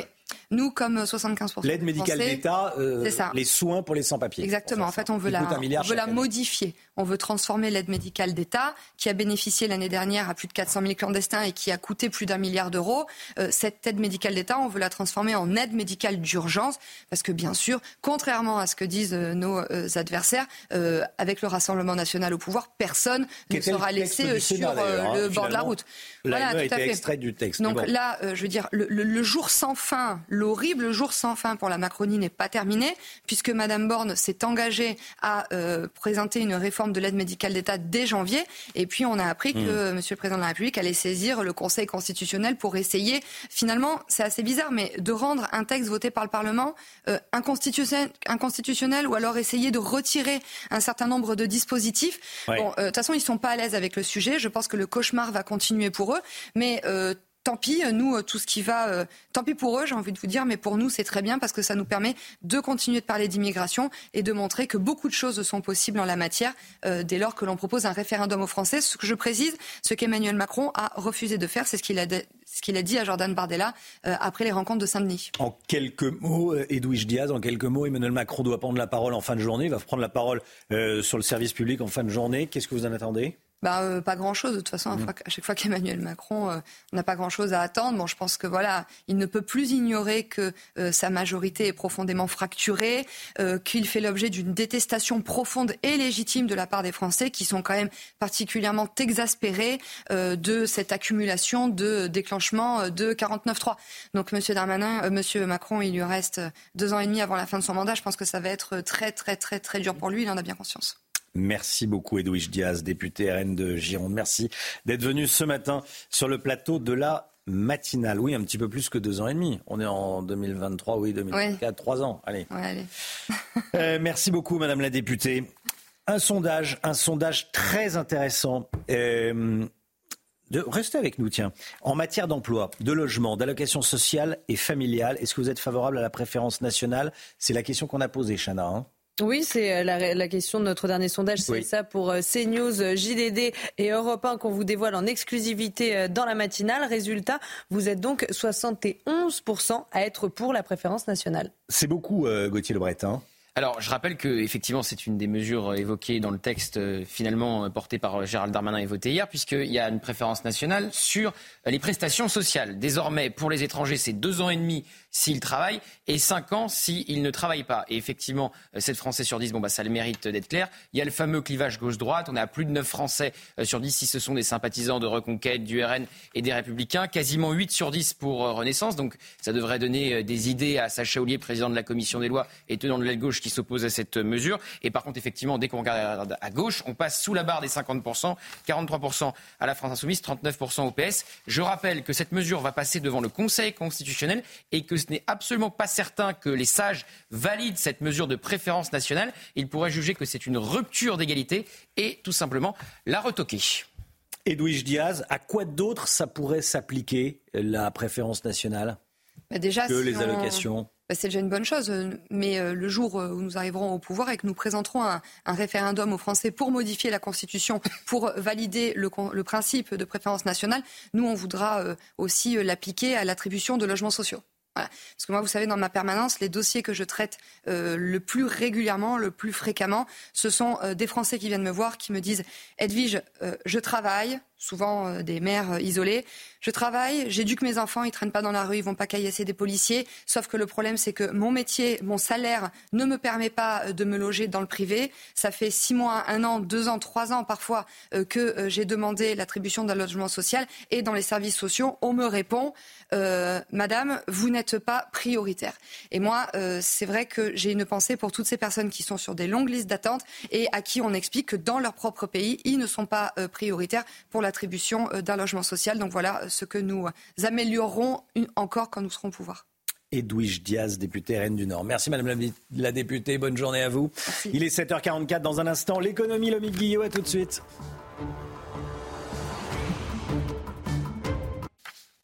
C'est News, il est 7h47. Je vous pose la question depuis le début de la matinale. Est-ce que le projet de loi immigration est assez ferme? Est-ce qu'il va assez loin? En clair, est-ce qu'il vous convient Est-ce qu'il règle euh, les problèmes d'immigration Selon vous, vous avez flashé le QR code, vous êtes allé sur le site internet, euh, c'est extrêmement simple, vous avez enregistré votre vidéo, ça a été validé, et voici vos réponses.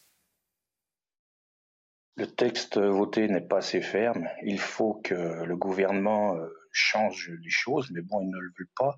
La Macronie et la gauche ne veulent surtout pas que ça change, alors qu'on voit où en est le pays. Euh, les prestations sociales devraient déjà être réservées euh, aux Français et arrêter de, donner de l'argent à droite à gauche. Vu le taux d'endettement que la France a, il faut arrêter tout ça et laisser la parole aux Français. Enfin, les Français sont écoutés. Enfin, la France se réveille. Que cela continue. Non, je ne pense pas qu'il soit suffisant, suffisamment ferme. Je pense qu'il y a encore beaucoup trop de choses à faire pour euh, limiter tous les excès euh, liés à l'immigration, légale ou illégale d'ailleurs. Je pense que ce texte euh, est très bien, il ne va pas assez loin, c'est déjà une bonne avancée. Je remercie les hommes politiques d'avoir pris conscience que l'immigration doit être stoppée il est temps de faire quelque chose. La France aux Français. Voilà, c'est vos opinions. Vous enregistrez les vidéos. ça passe le matin. C'est important d'avoir la parole, c'est important de dire ce qu'on pense. Heureusement, on est en France, on peut dire euh, ce qu'on pense, c'est un pays libre, donc vous flashez le QR code, vous enregistrez euh, les vidéos et vous passez à l'antenne. Voilà comment ça se passe, c'est important. Je le dis, je le répète, mais voilà comment ça se passe le matin sur CNews et, toute la journée d'ailleurs. Euh, le rappel des titres, tout ce qu'il faut savoir dans l'actualité. Chanel Housteau.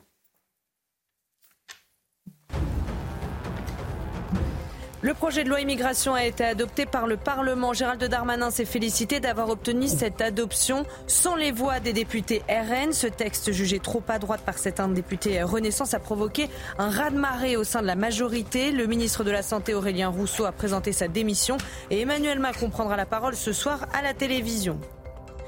Et puis les négociations continuent au Proche-Orient. Le chef du Hamas est attendu en Égypte aujourd'hui pour entamer des discussions sur un cessez-le-feu et la libération de nouveaux otages. En parallèle, les combats se poursuivent dans la bande de Gaza. Saal a annoncé intensifier ses, frappes, notamment autour de Khan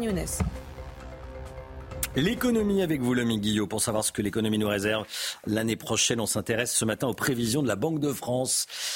Elles sont plutôt optimistes. Oui, en tout cas, Romain, sur deux sujets qui concernent directement euh, les ménages, les Français, qui nous concernent euh, tous. Euh, les prix du quotidien et les salaires. Pour les prix, la Banque de France anticipe une inflation relativement faible hein, l'année prochaine, 2,5% sur l'année et même seulement 1,8% en 2025, loin des chiffres qu'on a connus ces derniers mois. Et cela, c'est dû à un recul des prix de l'énergie et des prix de l'alimentation. Recul annoncé parce que sur l'alimentation, on a encore un peu de mal à, percevoir ce recul. Autre sujet capital pour les ménages, les salaires. Cette année, dans le secteur privé, les salaires ont reculé de 1% hein, quand on prend en compte l'inflation. Mais la Banque de France dit que ça va changer, que désormais, eh bien, les salaires vont augmenter plus vite que les prix. C'est ce que dit euh, la Banque centrale française. Alors, il faut quand même relativiser. Hein. Si les prix augmentent peu, les salaires augmenteront peu également, mais euh, un peu plus que euh, peu. Quelles sont les autres prévisions de la Banque de France pour l'économie? Eh bien, elle euh, annonce euh, que les taux vont rester stables, peut-être reculer, peut-être baisser un peu. Une bonne nouvelle pour ceux qui veulent emprunter au, second semestre. La Banque de France c'est tout de même inquiet sur deux plans. D'abord, le chômage qui devrait continuer euh, à augmenter, même légèrement, mais c'est un, un, mauvais signal. Et puis, autre chiffre important, celui de la croissance prévue en 2024. En gros, est-ce que la France va s'enrichir ou non? La Banque de France table sur une croissance de 0,9%. C'est un tout petit peu mieux que ce qu'on a fait cette année, puisque la croissance sera de 0,8% en 2023. Quelles conséquences concrètes ça peut avoir sur les, les ménages, les, les, finances des, des Français? Bah Oui, c'est vrai que les chiffres de croissance, ça semble un peu, un peu loin, un peu loin de nous, mais mmh. ça a des conséquences euh, très euh, concrètes parce que si la croissance n'est pas au rendez-vous, eh bien la France euh, va avoir moins de recettes que prévu, moins de recettes qu'anticipées dans le budget. Résultat, eh bien elle va être obligée de faire des économies, de couper dans le budget de certains ministères, par exemple, de repousser des recrutements ou des travaux, ou encore de réduire certaines aides, ou alors la France va être obligé d'emprunter et à nouveau de s'endetter. Ça va donc soit faire des services et des choses en moins pour les Français, soit de la dette en plus, malheureusement. Merci beaucoup, Lomi Guillot. Crise politique, on est en crise politique, on vit une crise politique euh, importante ce matin. Euh, Paul Sugy, vous allez nous dire que c'est euh, le prix de l'ambiguïté d'Emmanuel Macron. Hein? Voilà, c'est ce que vous allez nous dire dans, dans un instant. Restez bien sur CNews, à tout de suite.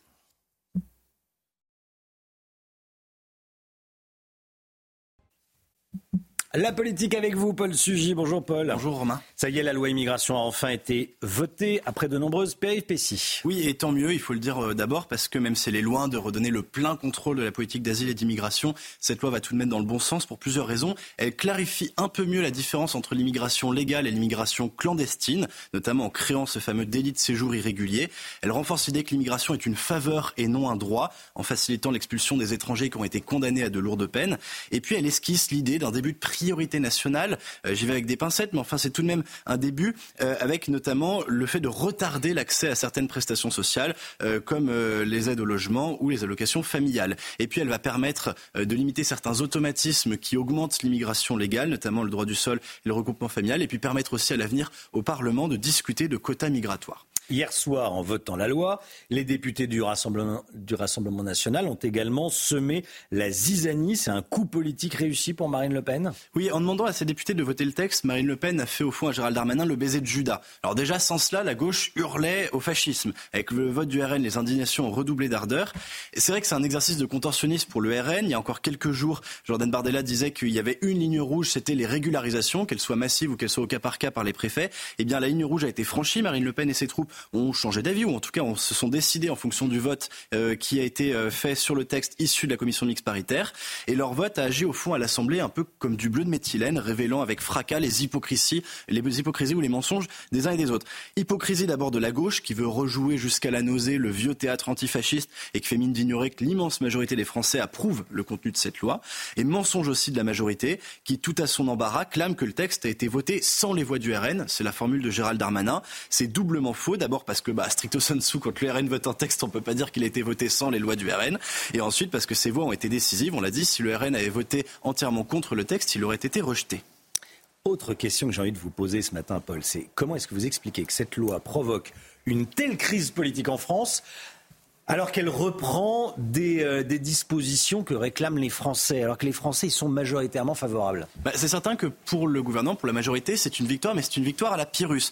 Gérald Darmanin a perdu la main sur le texte après l'humiliation de la motion de rejet. Elisabeth Borne a été défiée par sa propre majorité. Un quart de ses députés n'a pas voté le texte. Et Sacha Houlier, président de la commission des lois, a même publiquement affiché sa fronde. Emmanuel Macron, enfin, a vu le vent de la rébellion souffler au sein de son gouvernement, avec notamment ce chantage à la démission de plusieurs ministres et Aurélien Rousseau qui a fini par joindre le geste à la parole au cours de, la nuit. Alors l'historien Plutarque raconte que notamment après sa victoire sur les Romains, le roi Pyrrhus avait dit encore une victoire comme celle-ci, j'aurais définitivement perdu la guerre. Mais encore une victoire politique comme celle-ci, et Macron aura perdu définitivement son, quinquennat. Et alors si vous voulez, la raison principale pour laquelle cette euh, bataille politique a été finalement aussi catastrophique pour la majorité, c'est l'ambiguïté dont souffre le texte depuis le départ. Emmanuel Macron a voulu satisfaire son aile gauche et sacrifier notamment en se faisant adouber par les donneurs de leçons de morale aux exigences d'une partie de son aile gauche, eh bien, il a eu tort de croire que le cardinal de Retz, lorsqu'il dit qu'on ne sort de l'ambiguïté qu'à son détriment, euh, cette formule s'applique aussi à la politique. Il aurait dû être clair dès le départ. Merci beaucoup, euh, Paul Sugy. 8h10, 8h10, on sera avec euh, l'invité du grand, de, la grande interview de Sonia Mabrouk ce matin sur CNews et Europe 1, Bruno Retailleau, président du groupe Les Républicains au Sénat. Bruno Retailleau qui a choisi CNews pour parler ce matin. 7h57 le temps, Alexandra Blanc. La météo avec Groupe Verlaine. Isolation, photovoltaïque et pompe à chaleur pour une rénovation globale. Groupeverlaine.com. Alexandra, on part en Islande avec vous. Oui, du côté de Grintavik, au sud-ouest de l'Islande, avec, regardez, cette éruption qui a eu lieu lundi au mois de novembre. Eh bien, ce volcan, euh, il y avait quelques prémices d'ailleurs. Euh, cette ville de Grintavik avait été évacuée, 4000 habitants évacués. Finalement, l'éruption a eu lieu hier, provoquant une fissure de plus de 4 km de long. Alors, en France, maintenant, des conditions météo qui vont rester assez mitigées entre le sud-ouest et le nord-est aujourd'hui, même si c'est en quelque sorte une journée de transition avec au programme un temps relativement calme. On retrouve ce matin un temps assez nuageux, assez pluvieux entre le sud-ouest et le nord-est. Petite nouveauté aujourd'hui, retour de la neige en montagne, principalement entre le massif central, les Pyrénées ou encore en allant vers les Vosges et le Jura. On retrouvera d'ailleurs de la neige à assez basse altitude, 600-700 mètres d'altitude sur les Vosges. Et puis on retrouve aussi de bonnes rafales de vent autour du golfe du Lion. D'ailleurs, dans l'après-midi, on va avoir de plus en plus de vent avec la tramontane qui va souffler très fort. On aura localement des rafales cet après-midi de l'ordre de 100 à 110 km par heure autour du golfe du Lion. Partout ailleurs, alternance de nuages et d'éclaircies. Perturbation qui néanmoins se bloque au pied des Pyrénées. Puis une nouvelle perturbation, une deuxième, va arriver sur les régions du Nord avec localement des averses attendues sur le Pas-de-Calais. Pas d'inondation, pas de grosses précipitations, mais on va retrouver un temps assez pluvieux et du vent euh, sur le Nord. Côté température, grande douceur ce matin, quasiment pas de gelée avec en moyenne 6 à Paris, 9 degrés pour le Pays Basque ou encore 3 degrés à Dijon. Et dans l'après-midi, les températures restent globalement assez douces pour la saison avec euh, localement 11 degrés à Rennes, 10 degrés à Paris, 11 degrés pour nos amis lillois et tout de même 15 degrés du côté de Montpellier ou encore d'Ajaccio. Sachez que cette année, ce sera une nouvelle fois un Noël au balcon avec des températures qui vont rester très douces pour la saison.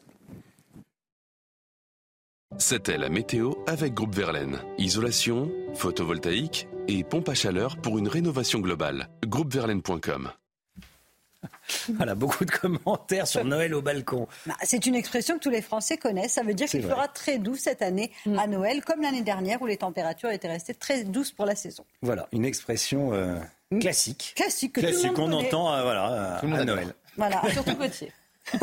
Allez, il est 8 heures. Merci beaucoup d'être avec nous. Vous regardez la matinale de CNews à la une ce matin, le projet de loi immigration adopté cette nuit à l'Assemblée nationale. Les députés du Rassemblement national ont voté le texte. Gérald Darmanin assure que le texte serait passé sans les voix euh, du RN. C'est un petit peu plus subtil que ça.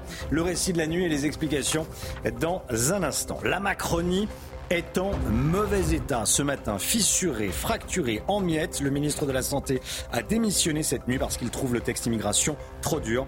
Euh, immigration trop dur, oui. Emmanuel Macron hein, va euh, prendre la parole en fin de journée en direct à la télévision sur le service public. Et puis Monique Olivier, condamnée à la réclusion criminelle à perpétuité, assortie d'une période de sûreté de 20 ans. L'ex-conjointe de Michel Fourniret, l'ogre des Ardennes, a été jugée pour sa complicité dans l'enlèvement et le meurtre de deux jeunes femmes et d'une jeune fille, Estelle Mouzin. On va en parler avec Noémie Schulz, qui a suivi ce procès durant trois semaines pour CNews. A tout de suite, Noémie. Le projet de loi immigration a donc été adopté par le Parlement après le vote à l'Assemblée nationale.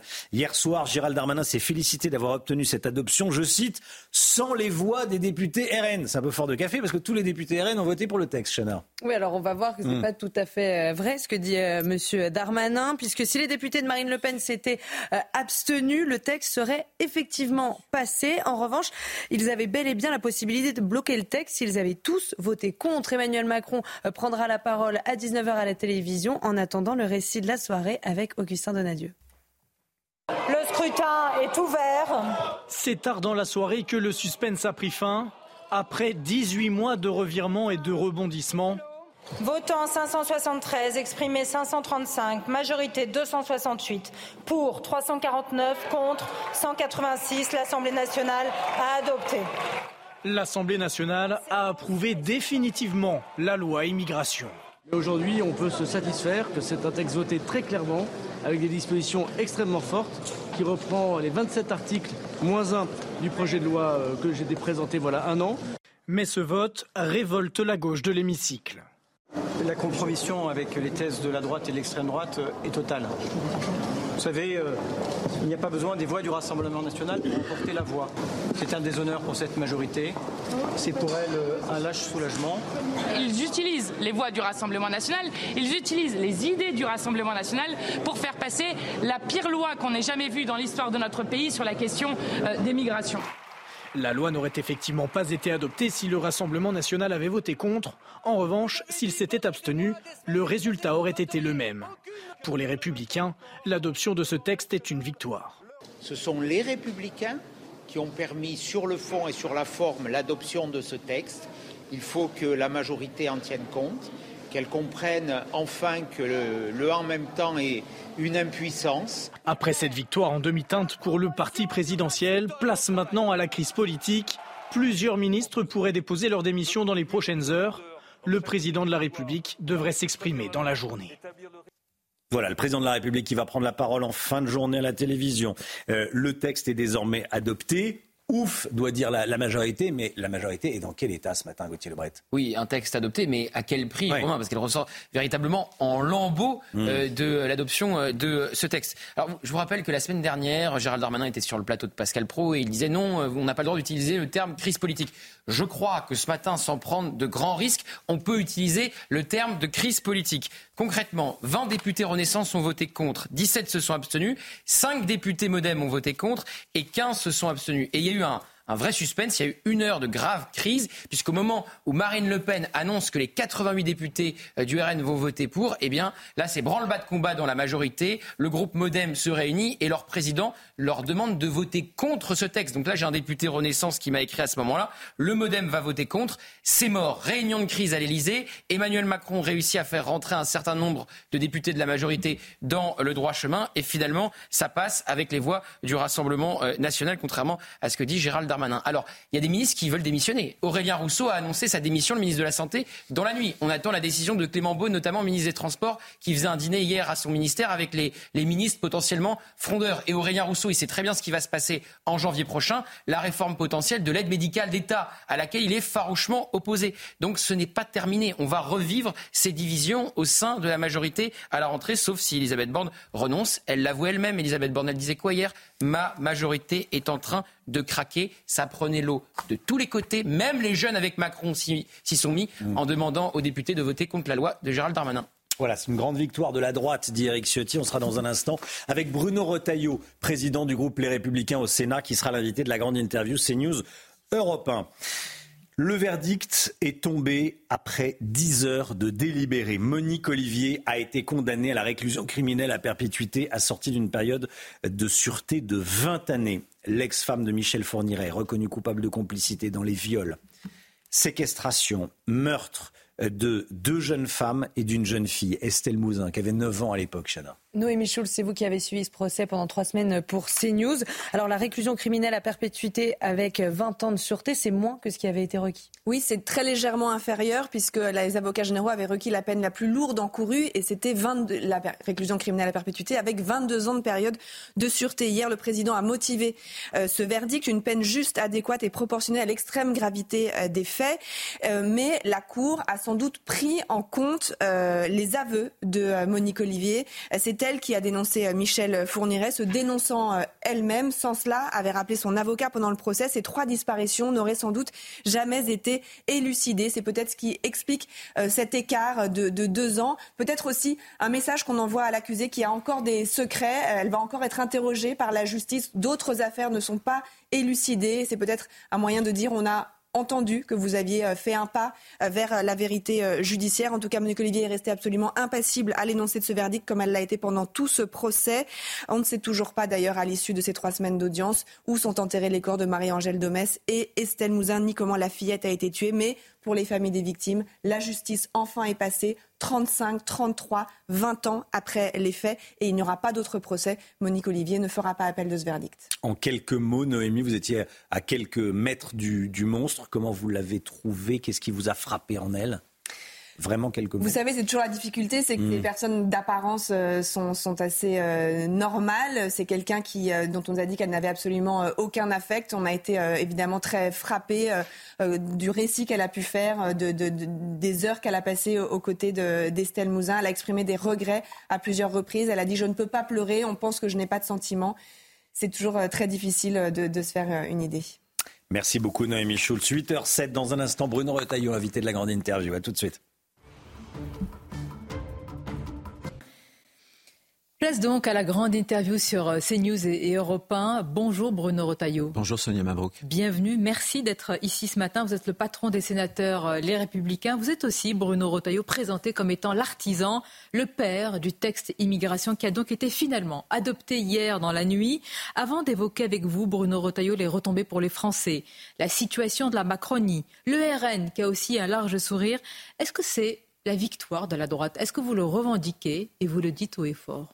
Ah ben, Je le revendique parce que j'ai vécu le tout début de ce texte il y a 18 mois. J'ai vécu, bien sûr, cinq jours, quatre nuits euh, non-stop euh, au Sénat où on a totalement forgé euh, le texte. Je voudrais simplement rappeler que le texte de Gérald Darmanin comportait 27 articles et qu'au sortir du Sénat, c'était pratiquement une centaine d'articles. Donc on l'a totalement remanié on l'a remanié à notre main, ce qui fait qu'aujourd'hui, c'est bien la loi sénatoriale, la loi du Sénat, de la droite, qui a été adoptée hier soir à l'Assemblée. C'est la loi du Sénat Bien sûr, c'est d'abord la loi du Sénat, puisque passé. Mhm. bien sûr, c'est le Sénat qui l'a examiné en profondeur. Il y avait qu'un texte, du reste. Comment euh, aurait-il pu euh, en être autrement, puisque c'est la seule Assemblée qui a vraiment délibéré, qui a profondément amendé euh, ce texte. Et ce texte-là, c'est un texte vraiment de fermeté qui va protéger les Français. J'en suis très très fier. On va y venir. Et, et c'est pas de la demi-mesure pour une fois. Je pense que depuis 40 ans, aucun autre texte, aucun autre texte sur ce plan-là n'a été aussi ferme. Alors, vous nous expliquerez, pour ceux qui nous regardent et nous écoutent euh, sur Europe 1 et sur CNews, en quoi c'est un avant et un après. Pour les LR, quand même, Bruno Rotaillot, est-ce que c'est une unité retrouvée? Alors, surtout à l'Assemblée, car au Sénat, il faut le reconnaître, le groupe vote de manière homogène. Est-ce que cette séquence a permis de ressouder la droite a l'air. Exactement. Et pour nous, cette séquence, qui est une conclusion, avait débuté aussi au printemps, puisqu'avec euh, Éric Ciotti, avec Olivier, nous avions euh, déposé deux textes de loi, une loi ordinaire, et nous, on a beaucoup pioché d'ailleurs dans ce texte-là pour nourrir nos réflexions euh, au Sénat. Nous avions aussi nos propres travaux que nous avions fait depuis de nombreuses années, et une loi constitutionnelle. Donc ça avait été un temps d'unité, je me souviens très bien, au printemps. On termine sur cette unité. Je veux simplement dire que hier soir, il n'y a pas un seul député LR qui a manqué à l'appel. Combien sur 62 combien et 62 voix ont été présentes pour voter le texte. Je vous pose la question sur l'unité avant d'arriver évidemment au fondement du texte et, et, euh, au paysage politique, parce que les LR, Bruno Retailleau, ont souvent été raillés, critiqués. Ici même à la grande interview, je me souviens de responsables politiques qui sont venus dire mais c'est la plus petite droite du monde, voire houspillée par Gérald Darmanin parfois. Qu'est-ce que vous ressentez même personnellement après des mois de, de bataille? Et il faut le reconnaître de grandes implications euh, personnelles On a parfois été critiqué, mais faut reconnaître aussi que c'était aussi à, juste titre. On n'a parfois pas été à la hauteur, mais là, on était à la hauteur. Moi, ce qui me réjouit le plus, c'est pas pour nous, c'est les messages que j'ai reçus de beaucoup de Français de droite ou du centre qui n'adhèrent pas du tout. Et le point commun de ces messages, c'était de dire hier et ce matin, dans la nuit, euh, ça nous fait du bien. On retrouve une fierté, Enfin, la droite est de retour. La droite est de retour. Avec des idées, oui, sur le plan des idées. On croyait que le clivage était euh, gauche-droite dépassé, terminé. Vous dites que le clivage. C'est l'échec du macronisme aussi pour cela. C'est un échec du macronisme qui avait promis le dépassement du clivage. Mais le clivage, il est nécessaire. C'est ce qui fonde la politique, la droite et la gauche. Pourquoi est-ce qu'au Sénat, ça fonctionne bien? Tout simplement parce qu'on est sur le clivage droite-gauche, qui est un clivage aussi qui permet à la démocratie de s'exprimer, mais aussi de s'apaiser, parce que le clivage, euh, ce sont euh, des idées politiques, alors qu'à la dernière présidentielle, on n'a jamais autant voté en fonction de ce que l'on était, que vous soyez urbain ou ruraux, que vous soyez diplômé, pas diplômé, tandis que le, clivage politique transcende, si j'ose dire, toutes ces assignations. Ce que vous dites, parce que si vous êtes, euh, d'ailleurs, objectivement euh, les, vainqueurs, qui est le véritable bénéficiaire? Beaucoup affirment que c'est le Rassemblement national. Est-ce que vous reconnaissez, Bruno Rotaillot, un sens politique euh, à, Marine Le Pen qui a un large Mais bien sourire sûr, bien sûr, je, lui reconnais le sens de l'opportunisme. Opportunisme, c'est tout, pas du flair. Mais, mais, écoutez, moi, moi qui ai tout suivi, je sais qui a apporté dans ce texte ou qui n'a pas apporté. Je sais par exemple que le Rassemblement national, à chacune des étapes, s'est opposé au texte. Je me souviens que les sénateurs du Rassemblement national se sont opposés au texte au Sénat. J'ai vécu aussi toutes ces heures de la commission mixte paritaire où les représentants du Rassemblement national déposaient des amendements pour euh, défaire ou, euh, euh, comment dirais-je, s'opposer à un certain nombre de dispositions. Donc oui, elle, elle a fait un coup. Elle sait faire. Ça fait très longtemps qu'elle fait de la politique. Et un coup qui ressemble au baiser de la mort à la Macronie, bien sûr, hein, qui a tout précipité hier. Mais vous voyez, il y a une grosse différence. Qui a apporté dans ce texte les mesures? Bah, C'est le, fait d'être utile concrètement. Voilà. Euh, il y a un coup politique d'un côté, il y a un, un opportunisme. Elle vole au secours de la victoire qui nous était promise de toute façon. Donc euh, elle en partage une petite partie, alors qu'en réalité, elle n'a rien fait. Est-ce que vous ne partagez pas plus que cela? Parce que pour la préférence nationale, Bruno Retailleau, qui est actée, qui est votée, qui est dans la loi, eh bien, elle, elle, réclame une victoire idéologique et vous, vous avez euh, inscrit cela dans le marbre. Il y a une différence. Je, vais vous l'expliquer, cette différence. Euh, d'abord, elle, par exemple, en 2022, elle disait les allocations familiales doivent être euh, exclusivement réservées aux Français. Nous, on dit non. Les allocations familiales et d'autres aides pourront être accessibles aux étrangers s'ils sont méritants quand ils auront travaillé, euh, par exemple. J'entends la nuance. Mais à la eh fin, reconnaissez que ah, vous êtes d'accord sur le fond. Mais on est euh, d'accord sur le fait, nous on l'exprime, moi je l'exprime depuis des années. D'abord, une aide sociale, ça n'est pas un dû. La solidarité nationale, ça se mérite. Et le sens d'une communauté nationale, c'est qu'il y a des citoyens et des étrangers, et qui n'ont pas les mêmes droits.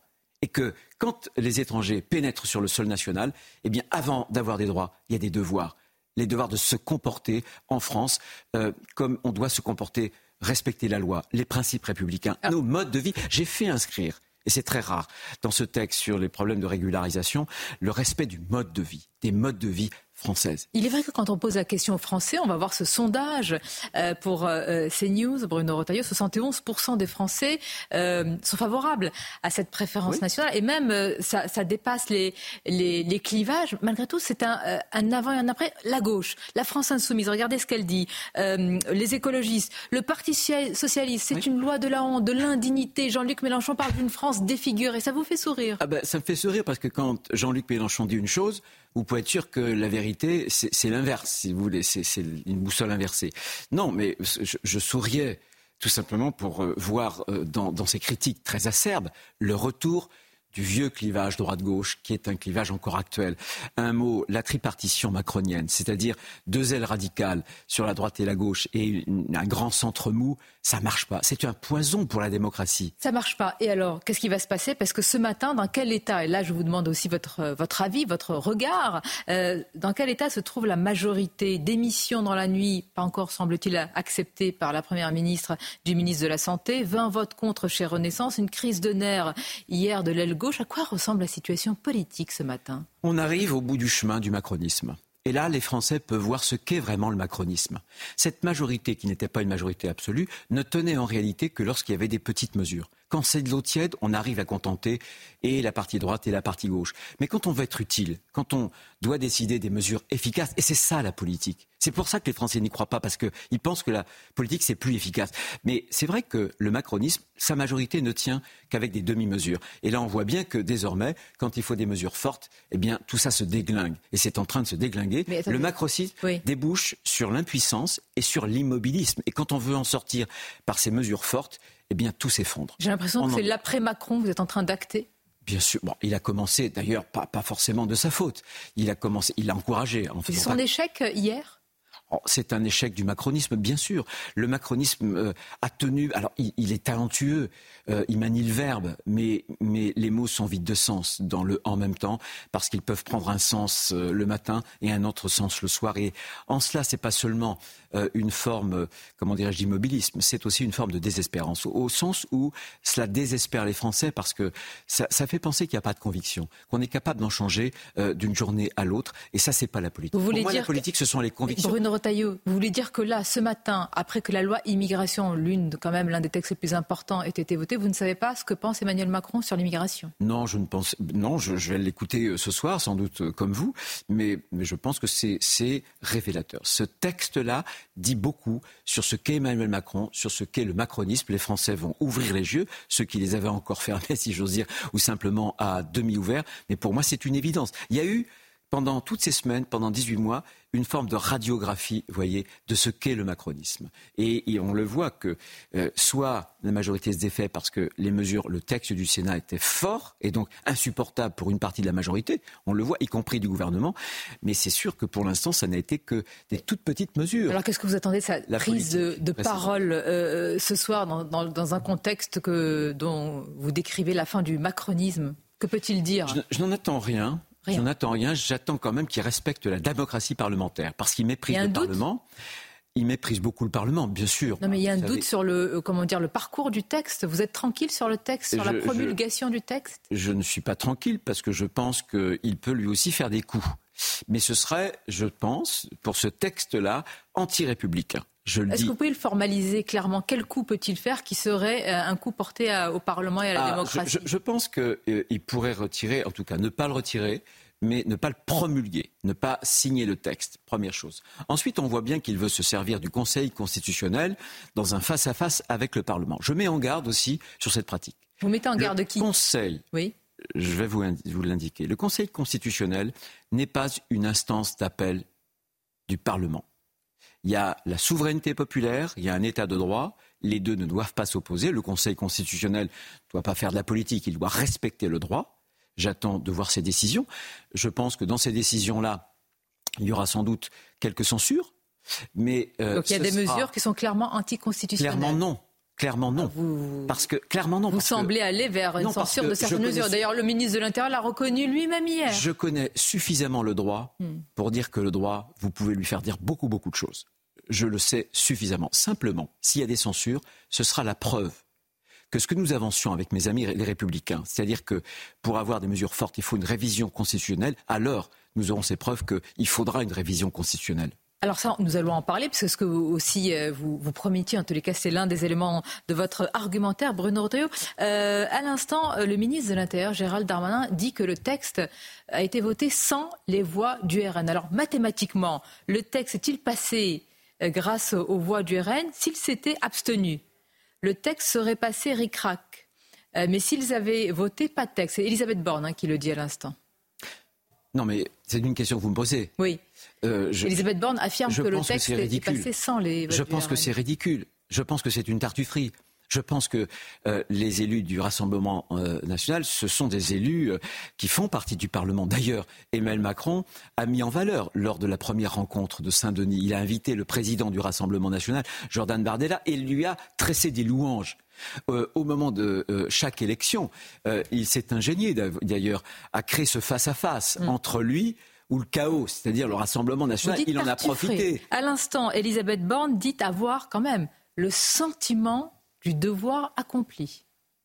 Vous qui, vous qui, avez négocié avec elle, Bruno ah Rotaillot, vous qui avez vu tous les changements. Bras de oui, il y a quelques hein beaux bras de fer même. Oui, elle, le dit, vous pensez euh, le sentiment du devoir accompli, c'est ce qu'elle euh, ressent En tout cas, euh, moi je ne vais pas la critiquer. C'est une femme de gauche. Objectivement, nous n'avons pas... Qui a voté un texte de droite elle l'a pas voté, elle l'a proposé. Qui a laissé voter. Simplement, ce, que ce que je veux dire, parce que moi je respecte toujours mes adversaires, c'est une femme de gauche, très bien, mais dans les contacts et les échanges que nous avons eus, qui ont été parfois rudes, souvent euh, c'était la femme d'État et elle a exercé un métier, un beau métier, euh, préfet.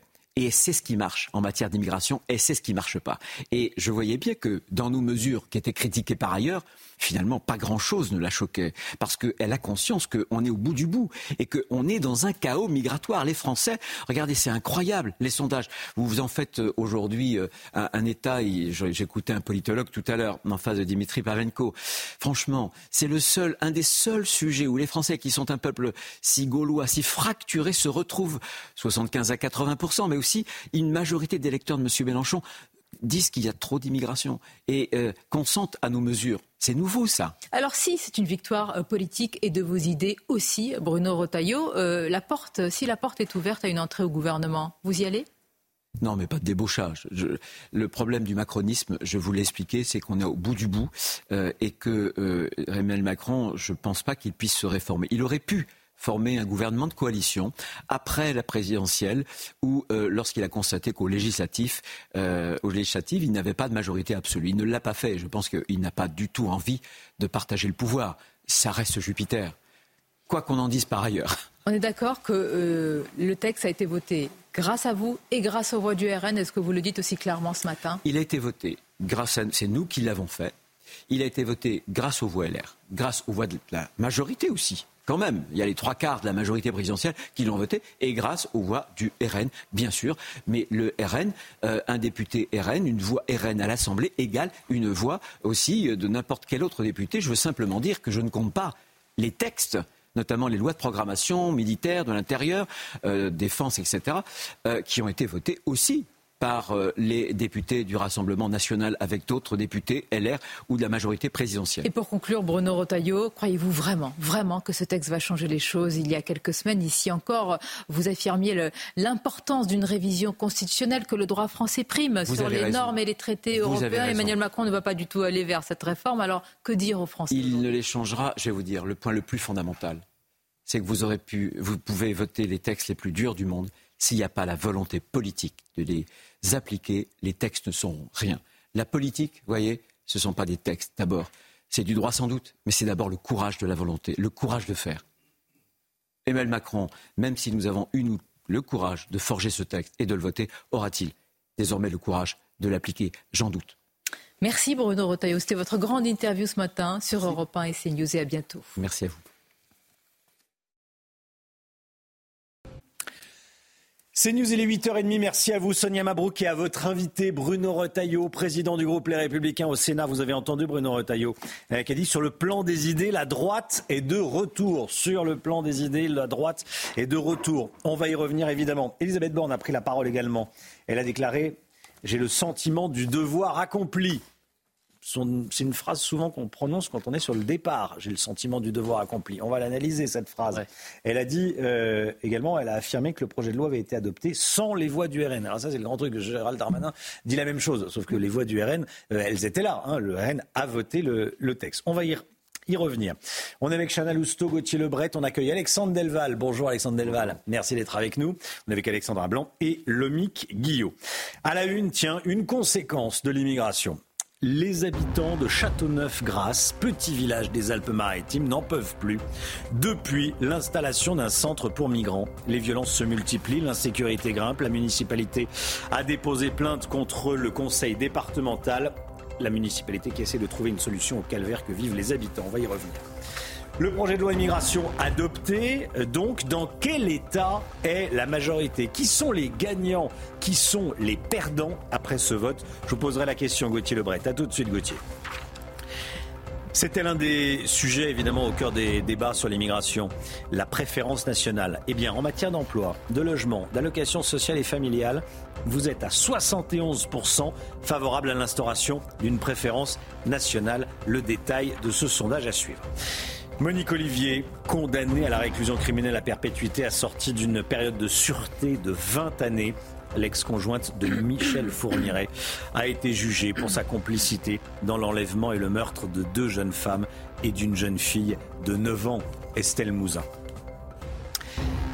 La vie d'un petit village des Alpes-Maritimes bouleversé par un centre d'accueil pour migrants à Châteauneuf-Grasse. Les habitants n'en peuvent plus. La mairie ne peut rien faire. Agression, trafic de drogue sont le lot quotidien des habitants, Chana. Hein. Oui, depuis plusieurs mois, l'insécurité ne cesse de grimper. La municipalité a décidé de déposer plainte contre le conseil départemental. Reportage de Franck Trivio avec le récit de Godéric Bay. Châteauneuf-Grasse est un village de 3700 habitants situé à une trentaine de kilomètres de Nice. En mars dernier, le seul hôtel de la ville met la clé sous la porte et avec l'accord du conseil départemental, une association y installe des mineurs isolés. En quelques mois, une centaine de migrants s'entassent dans les 47 chambres de l'établissement. Un employé municipal a été agressé il y a deux semaines. L'insécurité liée au trafic de drogue, les nuisances et les déchets autour de l'hôtel ont fait chuter les prix de l'immobilier et le tourisme. Pour y faire face, les habitants ont lancé une pétition qui a récolté près de 2000 signatures. Ça crée de l'insécurité et puis euh, les gens n'osent plus le soir sortir, les gens n'osent plus parler et c'est la terreur qui se met en place. C'est un problème qui est euh, un problème d'État, c'est-à-dire que les maires devraient être euh, consultés lorsqu'il y a un besoin d'accueillir des migrants. Impuissante, la municipalité a déposé plainte contre le conseil départemental. La mairie n'est au courant de rien, personne ne nous a informés. Depuis mars 2023, nous n'avons aucune relation avec personne qui nous a de ce qui allait arriver. On nous met devant le fait accompli. Et, la grogne de 2000 habitants d'un petit village, les grandes cités euh, et les, conseillers départementaux n'en ont pas grand-chose à faire. Le 4 janvier prochain, l'auteur de la pétition sera reçu par le maire dans l'espoir de trouver une solution. Voilà, c'est pas possible d'habiter dans un village et d'avoir peur de sortir le soir. J'allais dire, ce que on disait à, tort ou à raison, d'ailleurs, visiblement à raison. Euh, donc, euh, personne ne peut vivre comme ça. On a le droit de, sortir librement, d'aller prendre un verre sans se dire, voilà, sans avoir peur. En tout cas, sans avoir peur. Voilà. Donc ça, c'est une conséquence négative de l'immigration. Euh, le projet de loi immigration, il a été adopté hier, hier soir, par le Parlement, après le vote à, l'Assemblée nationale, avec euh, les voix du, du RN. Gérald Darmanin se félicite d'avoir obtenu cette adoption sans les voix euh, des députés Rassemblement National. Euh, je ne sais pas comment il a fait ses calculs. Non, les, députés du RN ont voté pour le texte, Chana. Hein. Sentiment d'ailleurs partagé par la Première ministre euh, il y a quelques minutes sur France Inter, ce qui n'est pas tout à fait vrai, puisque si les députés de Marine Le Pen s'étaient abstenus, le texte serait effectivement passé. En revanche, ils avaient bel et bien, les députés Rassemblement National, la possibilité de bloquer le texte s'ils avaient tous voté contre. Alors Emmanuel Macron prendra la parole ce soir à 19h à la télévision. Et Elisabeth Borne dit également à l'instant avoir le sentiment du devoir accompli. Le député Renaissance du Val-de-Marne, Mathieu Lefebvre, était en direct sur notre plateau à 7h10 et il a assuré que la majorité, la majorité euh, soutenait la Première ministre. Écoutez. La majorité euh, soutient la Première ministre. Euh, ce matin, c'est aussi un texte qui a été adopté euh, grâce à elle. C'est aussi une victoire pour le ministre de l'Intérieur qui a réussi à faire adopter ce texte. Et dans le fond, il faut bien se rendre compte d'une situation dans laquelle ce matin, nous n'aurions pas de texte. Nous mmh. serions totalement incapables de faire face aux évolutions, aux défis migratoires que notre pays va connaître dans les prochaines semaines. Les 88 députés RN ont donc voté pour le texte. Edwige Diaz, député RN de Gironde et membre de la commission mixte paritaire, était avec nous euh, sur le plateau de CNews de la matinale à 7h30. Elle a évoqué les difficultés à venir pour Emmanuel Macron. On l'écoute. Il ne peut plus ignorer que euh, sa majorité est profondément fracturée, euh, qu'il fait l'objet d'une détestation profonde et légitime de la part des Français qui sont quand même particulièrement exaspérés euh, de cette accumulation de déclenchement de 49-3. Donc Monsieur Darmanin, Monsieur Macron, il lui reste deux ans et demi avant la fin de son mandat. Je pense que ça va être très très très très dur pour lui. Il en a bien conscience. Voilà, et Elisabeth Borne a pris la parole il y a quelques instants. Écoutez.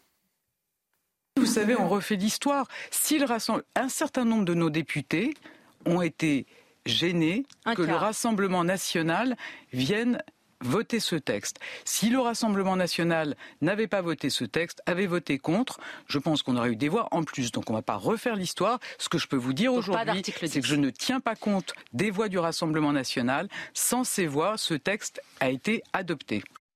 Bon, elle a déclaré également, il y a quelques instants, Elisabeth Borne, euh, que hum, qu'elle n'avait pas reçu, que Emmanuel Macron, en tout cas, n'avait pas reçu la démission du ministre de la Santé, Aurélien Rousseau. Alors ça, c'est assez étonnant, ça a été annoncé euh, partout. Elisabeth Borne dit que le président de la République n'a pas reçu la démission du ministre de la Santé, Aurélien Rousseau. Bon, à suivre, il y aura d'autres euh, ministres qui présenteront leur démission, probablement, j'ai bien probablement, dans les dans les dans les prochaines heures. Autre point, euh, elle dit qu'elle ne veut pas revenir sur l'AME, qu'elle ne veut pas supprimer. Supprimer C'est la, nuance. Euh, alors, elle n'a jamais affiché clairement euh, la volonté de suppression de l'AME. Elle, parlait de réformer l'aide médicale d'État. Hmm. On verra. Mais effectivement, si elle arrive avec un projet de réforme de euh, l'AME, on sait que les LR veulent faire euh, l'AMU, l'aide médicale euh, d'urgence, ils jugent que l'AME ça coûte trop cher, un milliard par an environ, eh bien la majorité va à nouveau se fracturer. Donc Elisabeth Borne, elle a tout intérêt à enterrer et acheter cette lettre qu'elle a écrite à Gérard Larcher où elle promet une réforme de l'aide médicale d'État. pour Aurélien Rousseau, effectivement, c'est étonnant. C'est lui qui dit qu'il a annoncé sa démission à Elisabeth Borne. Elisabeth Borne dit c'est Emmanuel Macron qui reçoit les démissions, il ne l'a pas reçu. À suivre, effectivement, mais enfin c'est le grand cafouillage. Hein. Je vous pose la question depuis le début de la matinale. Est-ce que le texte est assez ferme, ce, projet de loi? Est-ce qu'il vous convient? Voici vos réponses. Alors je pense qu'on a, des carnets de, lois plein les tiroirs. On l'a vu euh, pendant les émeutes, hein, qu'on avait énormément de lois. On a un système judiciaire qui est quand même relativement en théorie béton. On a énormément de lois qui, sont, euh, qui ont été créées depuis longtemps. Hein. La France est un vieux pays quand même. Le gros challenge que ça va être aujourd'hui, ça va être d'appliquer ces lois. Et là, je pense que l'affaire c'est pas la même parce que on est dans la théorie. Est-ce qu'on va réussir à passer à la pratique? Pour moi, le texte n'est pas assez ferme. Certes, c'est un petit pas, mais ça ne suffit pas. Il faut supprimer l'AME. Non, il n'est pas assez, assez ferme. Mais bon, c'est toujours un commencement, un début de quelque chose. Mais vous verrez, euh, ça ira de mieux en mieux dans notre pays en prenant des mesures correspondantes à la situation catastrophique dans laquelle nous sommes. Assez ferme, euh, probablement pas, mais une avancée, une avancée qui était vraiment nécessaire. Maintenant, euh, aussi une grande partie, faut-il que ce soit appliqué. Ça aussi, c'est une autre affaire, comme ça a été précédemment accompli. Voilà. Voilà, c'est votre avis euh, tous les matins dans, la matinale. Le sondage, ce sondage CSA pour euh, CNews, Europe 1, le JDD, dont euh, on vous parle depuis le début de la matinale, 71% d'entre vous êtes favorables. Les Français sont à 71% favorables à la préférence nationale en matière d'emploi, de, logement, d'allocation sociale et familiale. On accueille Alexandre Delval, géopolitologue, spécialiste des questions d'immigration. Merci beaucoup d'être avec nous ce matin sur le, plateau de la, de la matinale de CNews. Je rappelais le titre de votre livre, la, une va apparaître à l'écran. Euh, c'est sur voilà, voici vers un choc global, la mondialisation dangereuse. Le texte qui a été voté ne réduit pas l'immigration extra-européenne, Alexandre Delval. Vous dites que c'est l'immigration pourtant euh, extra-européenne qui est un vrai danger pour la France, pour l'Europe. Pourquoi? Expliquez-nous. Bah, tout d'abord, pour une raison très simple, si on, si on fait de la sociologie ou de la géopolitique dépassionnée, avons-nous des problèmes de francophobie, de, haine, de refus d'être hospitalisé, de refus de la République de la part de Philippins Réponse non. De Portugais Réponse non.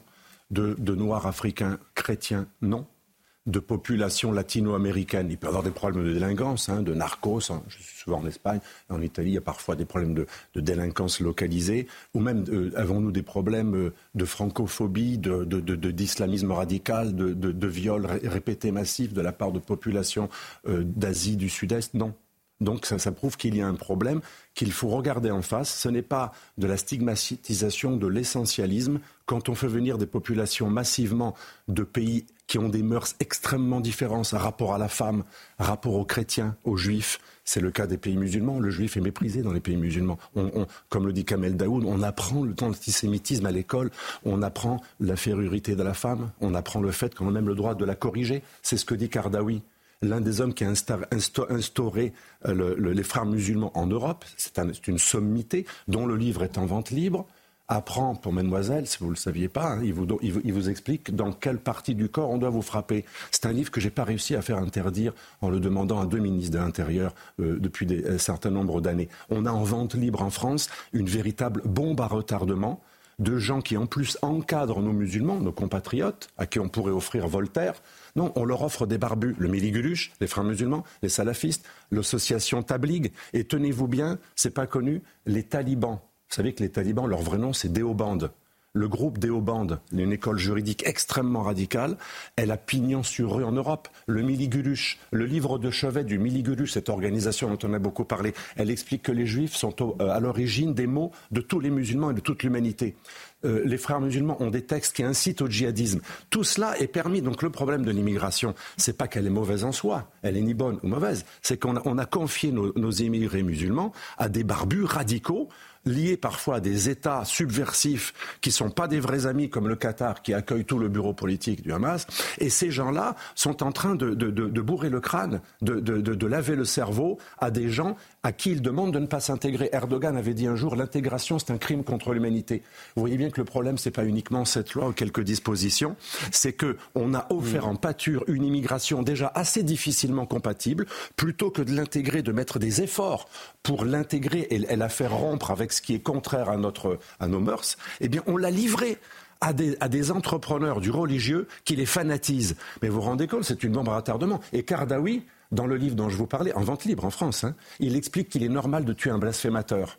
Quelle est la différence entre l'islam légal des frères musulmans de Kardawi et Daesh? Dans les deux cas, il est légitime de tuer un blasphémateur. Donc vous voyez bien que le problème est beaucoup plus profond que le sécuritaire. Il est au niveau théologique. Il faut un islam de France moderne, avec des gens qui ont une vision éclairée de l'islam. Ils existent.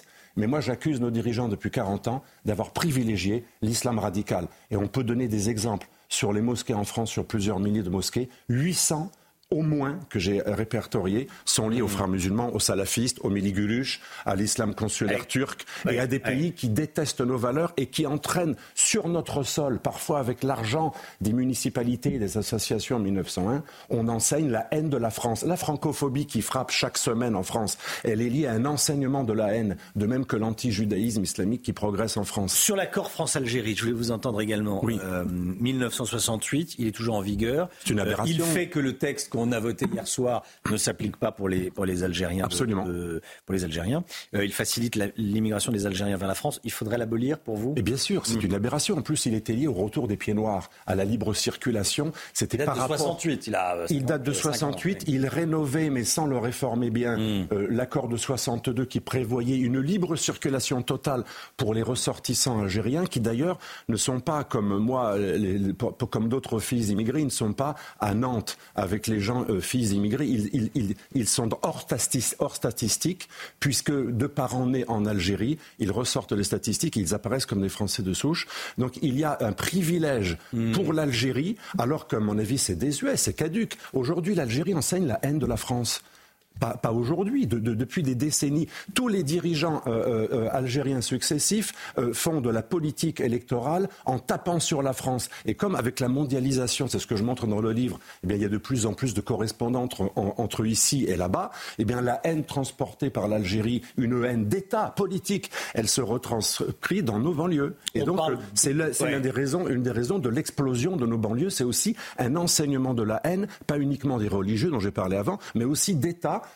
on pourrait parler aussi de, la Turquie. L'Algérie et la Turquie, comme le Qatar également, sont des États qui entretiennent le victimisme, la paranoïsation de nos concitoyens d'origine musulmane en leur faisant croire qu'on déporterait les musulmans, qu'on serait des bourreaux. Et du coup, si on est des ordures, il est normal d'agresser un, franco, un, franchouillard euh, euh, judéo-chrétien ou, ou athée ou blasphémateur, etc. Merci beaucoup, Alexandre Delval. Une, dernière question, une réponse très rapide, s'il vous plaît, parce que le temps passe vite. Euh, on parle beaucoup de la priorité nationale, de la préférence nationale, priorité pour les Français, pour les allocations, qui est consacrée dans la loi votée euh, euh, hier soir. Comment ça se passe dans les autres pays? Il y a de la priorité nationale? C'est très simple. La plupart des pays du monde pratiquent la préférence nationale. Alors on va me répondre, ah oui, des pays fascisants ou, ou communistes totalitaires. Non, pas que. Plein de démocraties. L'Australie, la Suisse, euh, l'Italie en grande partie. C'est comme le droit du, du sol. Il n'existe pas en Espagne, il n'existe pas en Italie. D'ailleurs, en Italie, même la gauche euh, n'a pas réussi à le faire adopter. Même le centre était, était, contre. Il y a plein de pays qui sont pour la préférence nationale plutôt européenne mmh. et qui sont contre le droit du sol. Autant de tabous que la France, un petit peu en retard là-dessus par rapport à d'autres pays, puisque le, le Danemark est en train d'évoluer, la Suède est en train d'évoluer, tirant les leçons d'un échec d'intégration. Il n'y a que la France où, c'est un jour ce que m'a dit Aznar, l'ancien euh, dirigeant espagnol, il me disait, chez vous en France, même la droite n'a qu'un rêve, plaire aux philosophes de gauche qui tiennent le débat, qui donnent le ton. Et la gauche a réussi, enfin la gauche extrême, pas la gauche républicaine de M. Morel, elle a réussi à diaboliser tout discours sur l'identité. Et c'est ça le grand drame. L'identité, c'est pas un gros mot, c'est pas le nazisme, c'est pas le fascisme. L'identité, c'est aussi des républicains. Léon Blum, le Front populaire, pratiquait la préférence nationale. Alexandre Delval, géopolitologue, merci beaucoup d'être venu ce matin sur le plateau de la matinale. Vers un choc global, c'est le titre de votre livre euh, dont on va revoir la, couverture à l'écran. Merci beaucoup. La mondialisation dangereuse que vous avez écrit avec Jacques Sopelsa. Merci beaucoup Alexandre Delval. Le verdict est tombé après 10 heures de délibéré. Monique Olivier, condamnée à la réclusion criminelle à perpétuité, assortie d'une période de sûreté de 20 années. L'ex-femme de Michel Fournier est reconnue coupable de complicité dans les viols, séquestration et meurtre de trois jeunes femmes, euh, dont une jeune fille très jeune, hein, Estelle Mouzin. Noémie Schulz avec nous. C'est vous qui avez suivi ce procès pour CNews, Noémie. Est-ce que Monique Olivier en a fini avec la justice? Non, pas forcément. Une autre affaire pourrait la renvoyer dans un délai assez court, un an et demi, deux ans, devant une cour d'assises. Euh, il s'agit de la disparition d'une jeune femme de 29 ans, Lydie Loger, qui s'est comme volatilisée il y a presque 30 ans, jour pour jour, alors qu'elle rentrait de ses courses de Noël. Pendant des années, il n'y a eu aucune piste dans cette affaire jusqu'à ce que son ADN soit retrouvé dans le fourgon de Michel Fourniret.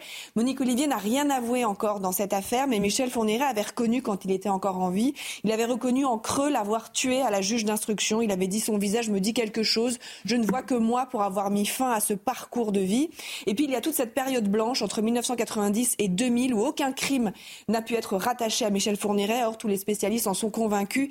Il n'a pas pu rester inactif pendant si longtemps. Il a certainement fait bien plus de victimes que les 11 pour lesquelles il a été euh, condamné Jusqu'à présent, le compte à rebours est donc lancé. Monique Olivier a 75 ans. Un interrogatoire est prévu dans l'affaire Lydie Loger à la rentrée au mois de janvier ou février.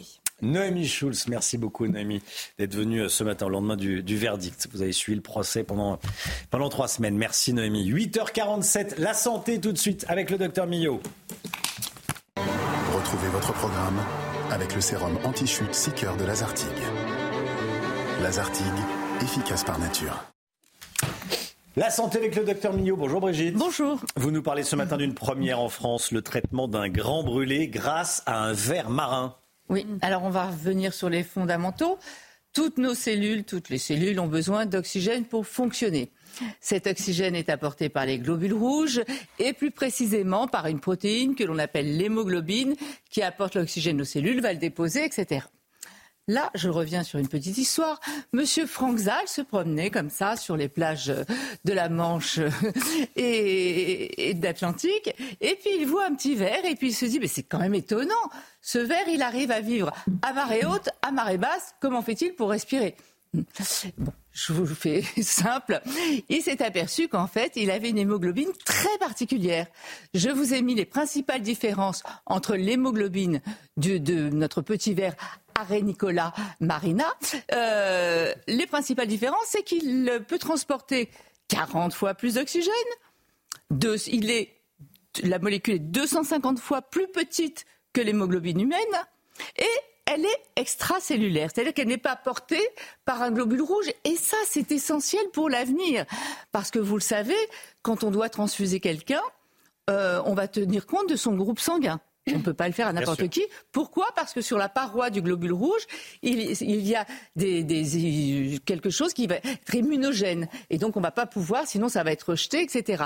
Donc ça, on pourrait imaginer à l'avenir le Graal, le, tout le monde cherche depuis des années le sang universel que l'on pourrait transfuser à tout le monde. Donc, avec, euh, dans la mesure où il n'y a pas de membrane, où il n'est pas immunogène, on pourrait peut-être imaginer dans quelques années pouvoir transfuser avoir enfin ce sang universel que l'on attend depuis des années. Bref, là je vais vous montrer en image que je viens de vous raconter.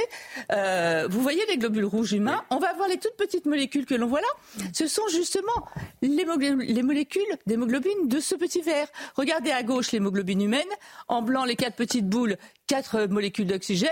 L'autre, 156, 40 fois plus de molécules d'oxygène. Donc il va pouvoir oxygéner. Il a un pouvoir oxygénant très très fort. Et puis comme, la molécule, je vous l'ai dit, elle est toute petite, petite, petite, elle va pouvoir aller se faufiler absolument partout. On va le voir là dans un vaisseau. Quand les globules rouges, eux, n'arrivent pas à passer, regardez, la petite, euh, les petites molécules, elles, elles vont pouvoir passer puisqu'elles sont toutes petites, petites. Donc parfois, quand il y a un peu déblocage, etc., cette petite molécule, vous voyez là, les globules, ils sont un peu coincés. Oui. Il y a un petit peu embouteillage. Eh bien, les petites molécules, elles passent, elles. Il n'y a pas de problème. Donc ça sont les images des Marina, la boîte euh, qui a créé tout ça, fantastique. Et euh, l'histoire de ce monsieur, ce grand brûlé. Un homme de 33 ans, bateau, le bateau explose. Quand je dis grand brûlé, grand, grand brûlé. Deuxième degré profond, troisième degré. Ce qui compte beaucoup, c'est la surface. Hein, quand on est brûlé, 85% de la surface de la peau brûlée pronostic vital engagé. Qu'est-ce qu'ils font? Ils demandent, parce que ce n'est pas autorisé, mais il y a ce qu'on appelle les demandes compassionnelles. Quand il y a un danger, on peut demander. Le professeur Perrault de l'hôpital de Nantes et son équipe ont l'idée d'appeler Emarina et de leur demander ce fameux pansement à base de l'hémoglobine du ver marin. Alors quand on dit pansement, c'est en fait un gel que l'on passe comme ça à la seringue. Euh, c'est pas un pansement qu'on applique comme ça. Et donc en fait, en quelques semaines, il cicatrise. Et au lieu d'avoir une peau euh, dure, euh, cicatricielle, c'est le cas de le dire, fibrosée, non, non, une peau magnifique. Il fait peau neuve très rapidement. Euh, un truc incroyable. Toute l'équipe est complètement parle même de miracle et tout. donc voilà. Ce que je voulais dire par là, c'est que cette recherche qui est fantastique et bravo à Emarina, elle peut être utilisée dans plein de domaines. Parce que quelque chose qui est très riche comme ça, hein, qui a un pouvoir oxygénant incroyable. Vous savez, quand on transporte les greffons pour euh, une grève de rein, une grève de cœur, une grève de poumon, il faut qu'ils tiennent le plus longtemps possible. Il y en a malheureusement 20% qui ne tiennent pas par manque d'oxygène. Mmh. Là, on pourrait imaginer les transporter euh, grâce à ça, donc oxygénés, donc pouvoir être greffés en bon état, en meilleur état. On pourrait imaginer aussi, je vous l'ai dit, des fameuses transfusions. Formidable. Tous les trucs dont on a besoin, par exemple, même pour le, parodonte, hein, vous savez. Après, revers de la médaille, il ne faudrait pas que ce soit utilisé pour du dopage. Ah oui, super. Le verre serait dans la pomme. Super organisation. Merci beaucoup, docteur Millot. Super oxygénation, pas organisation. Super oxygénation. En tout cas, bravo à toutes les équipes et bravo à Emarina. Merci, Brigitte. C'était votre programme avec le sérum anti-chute Seeker de Lazartigue. Lazartigue, efficace par nature. On se retrouve demain matin pour une nouvelle matinale. Dans un instant, c'est l'heure des pros avec Pascal Pro et tous ses invités. Belle journée à vous sur CNews.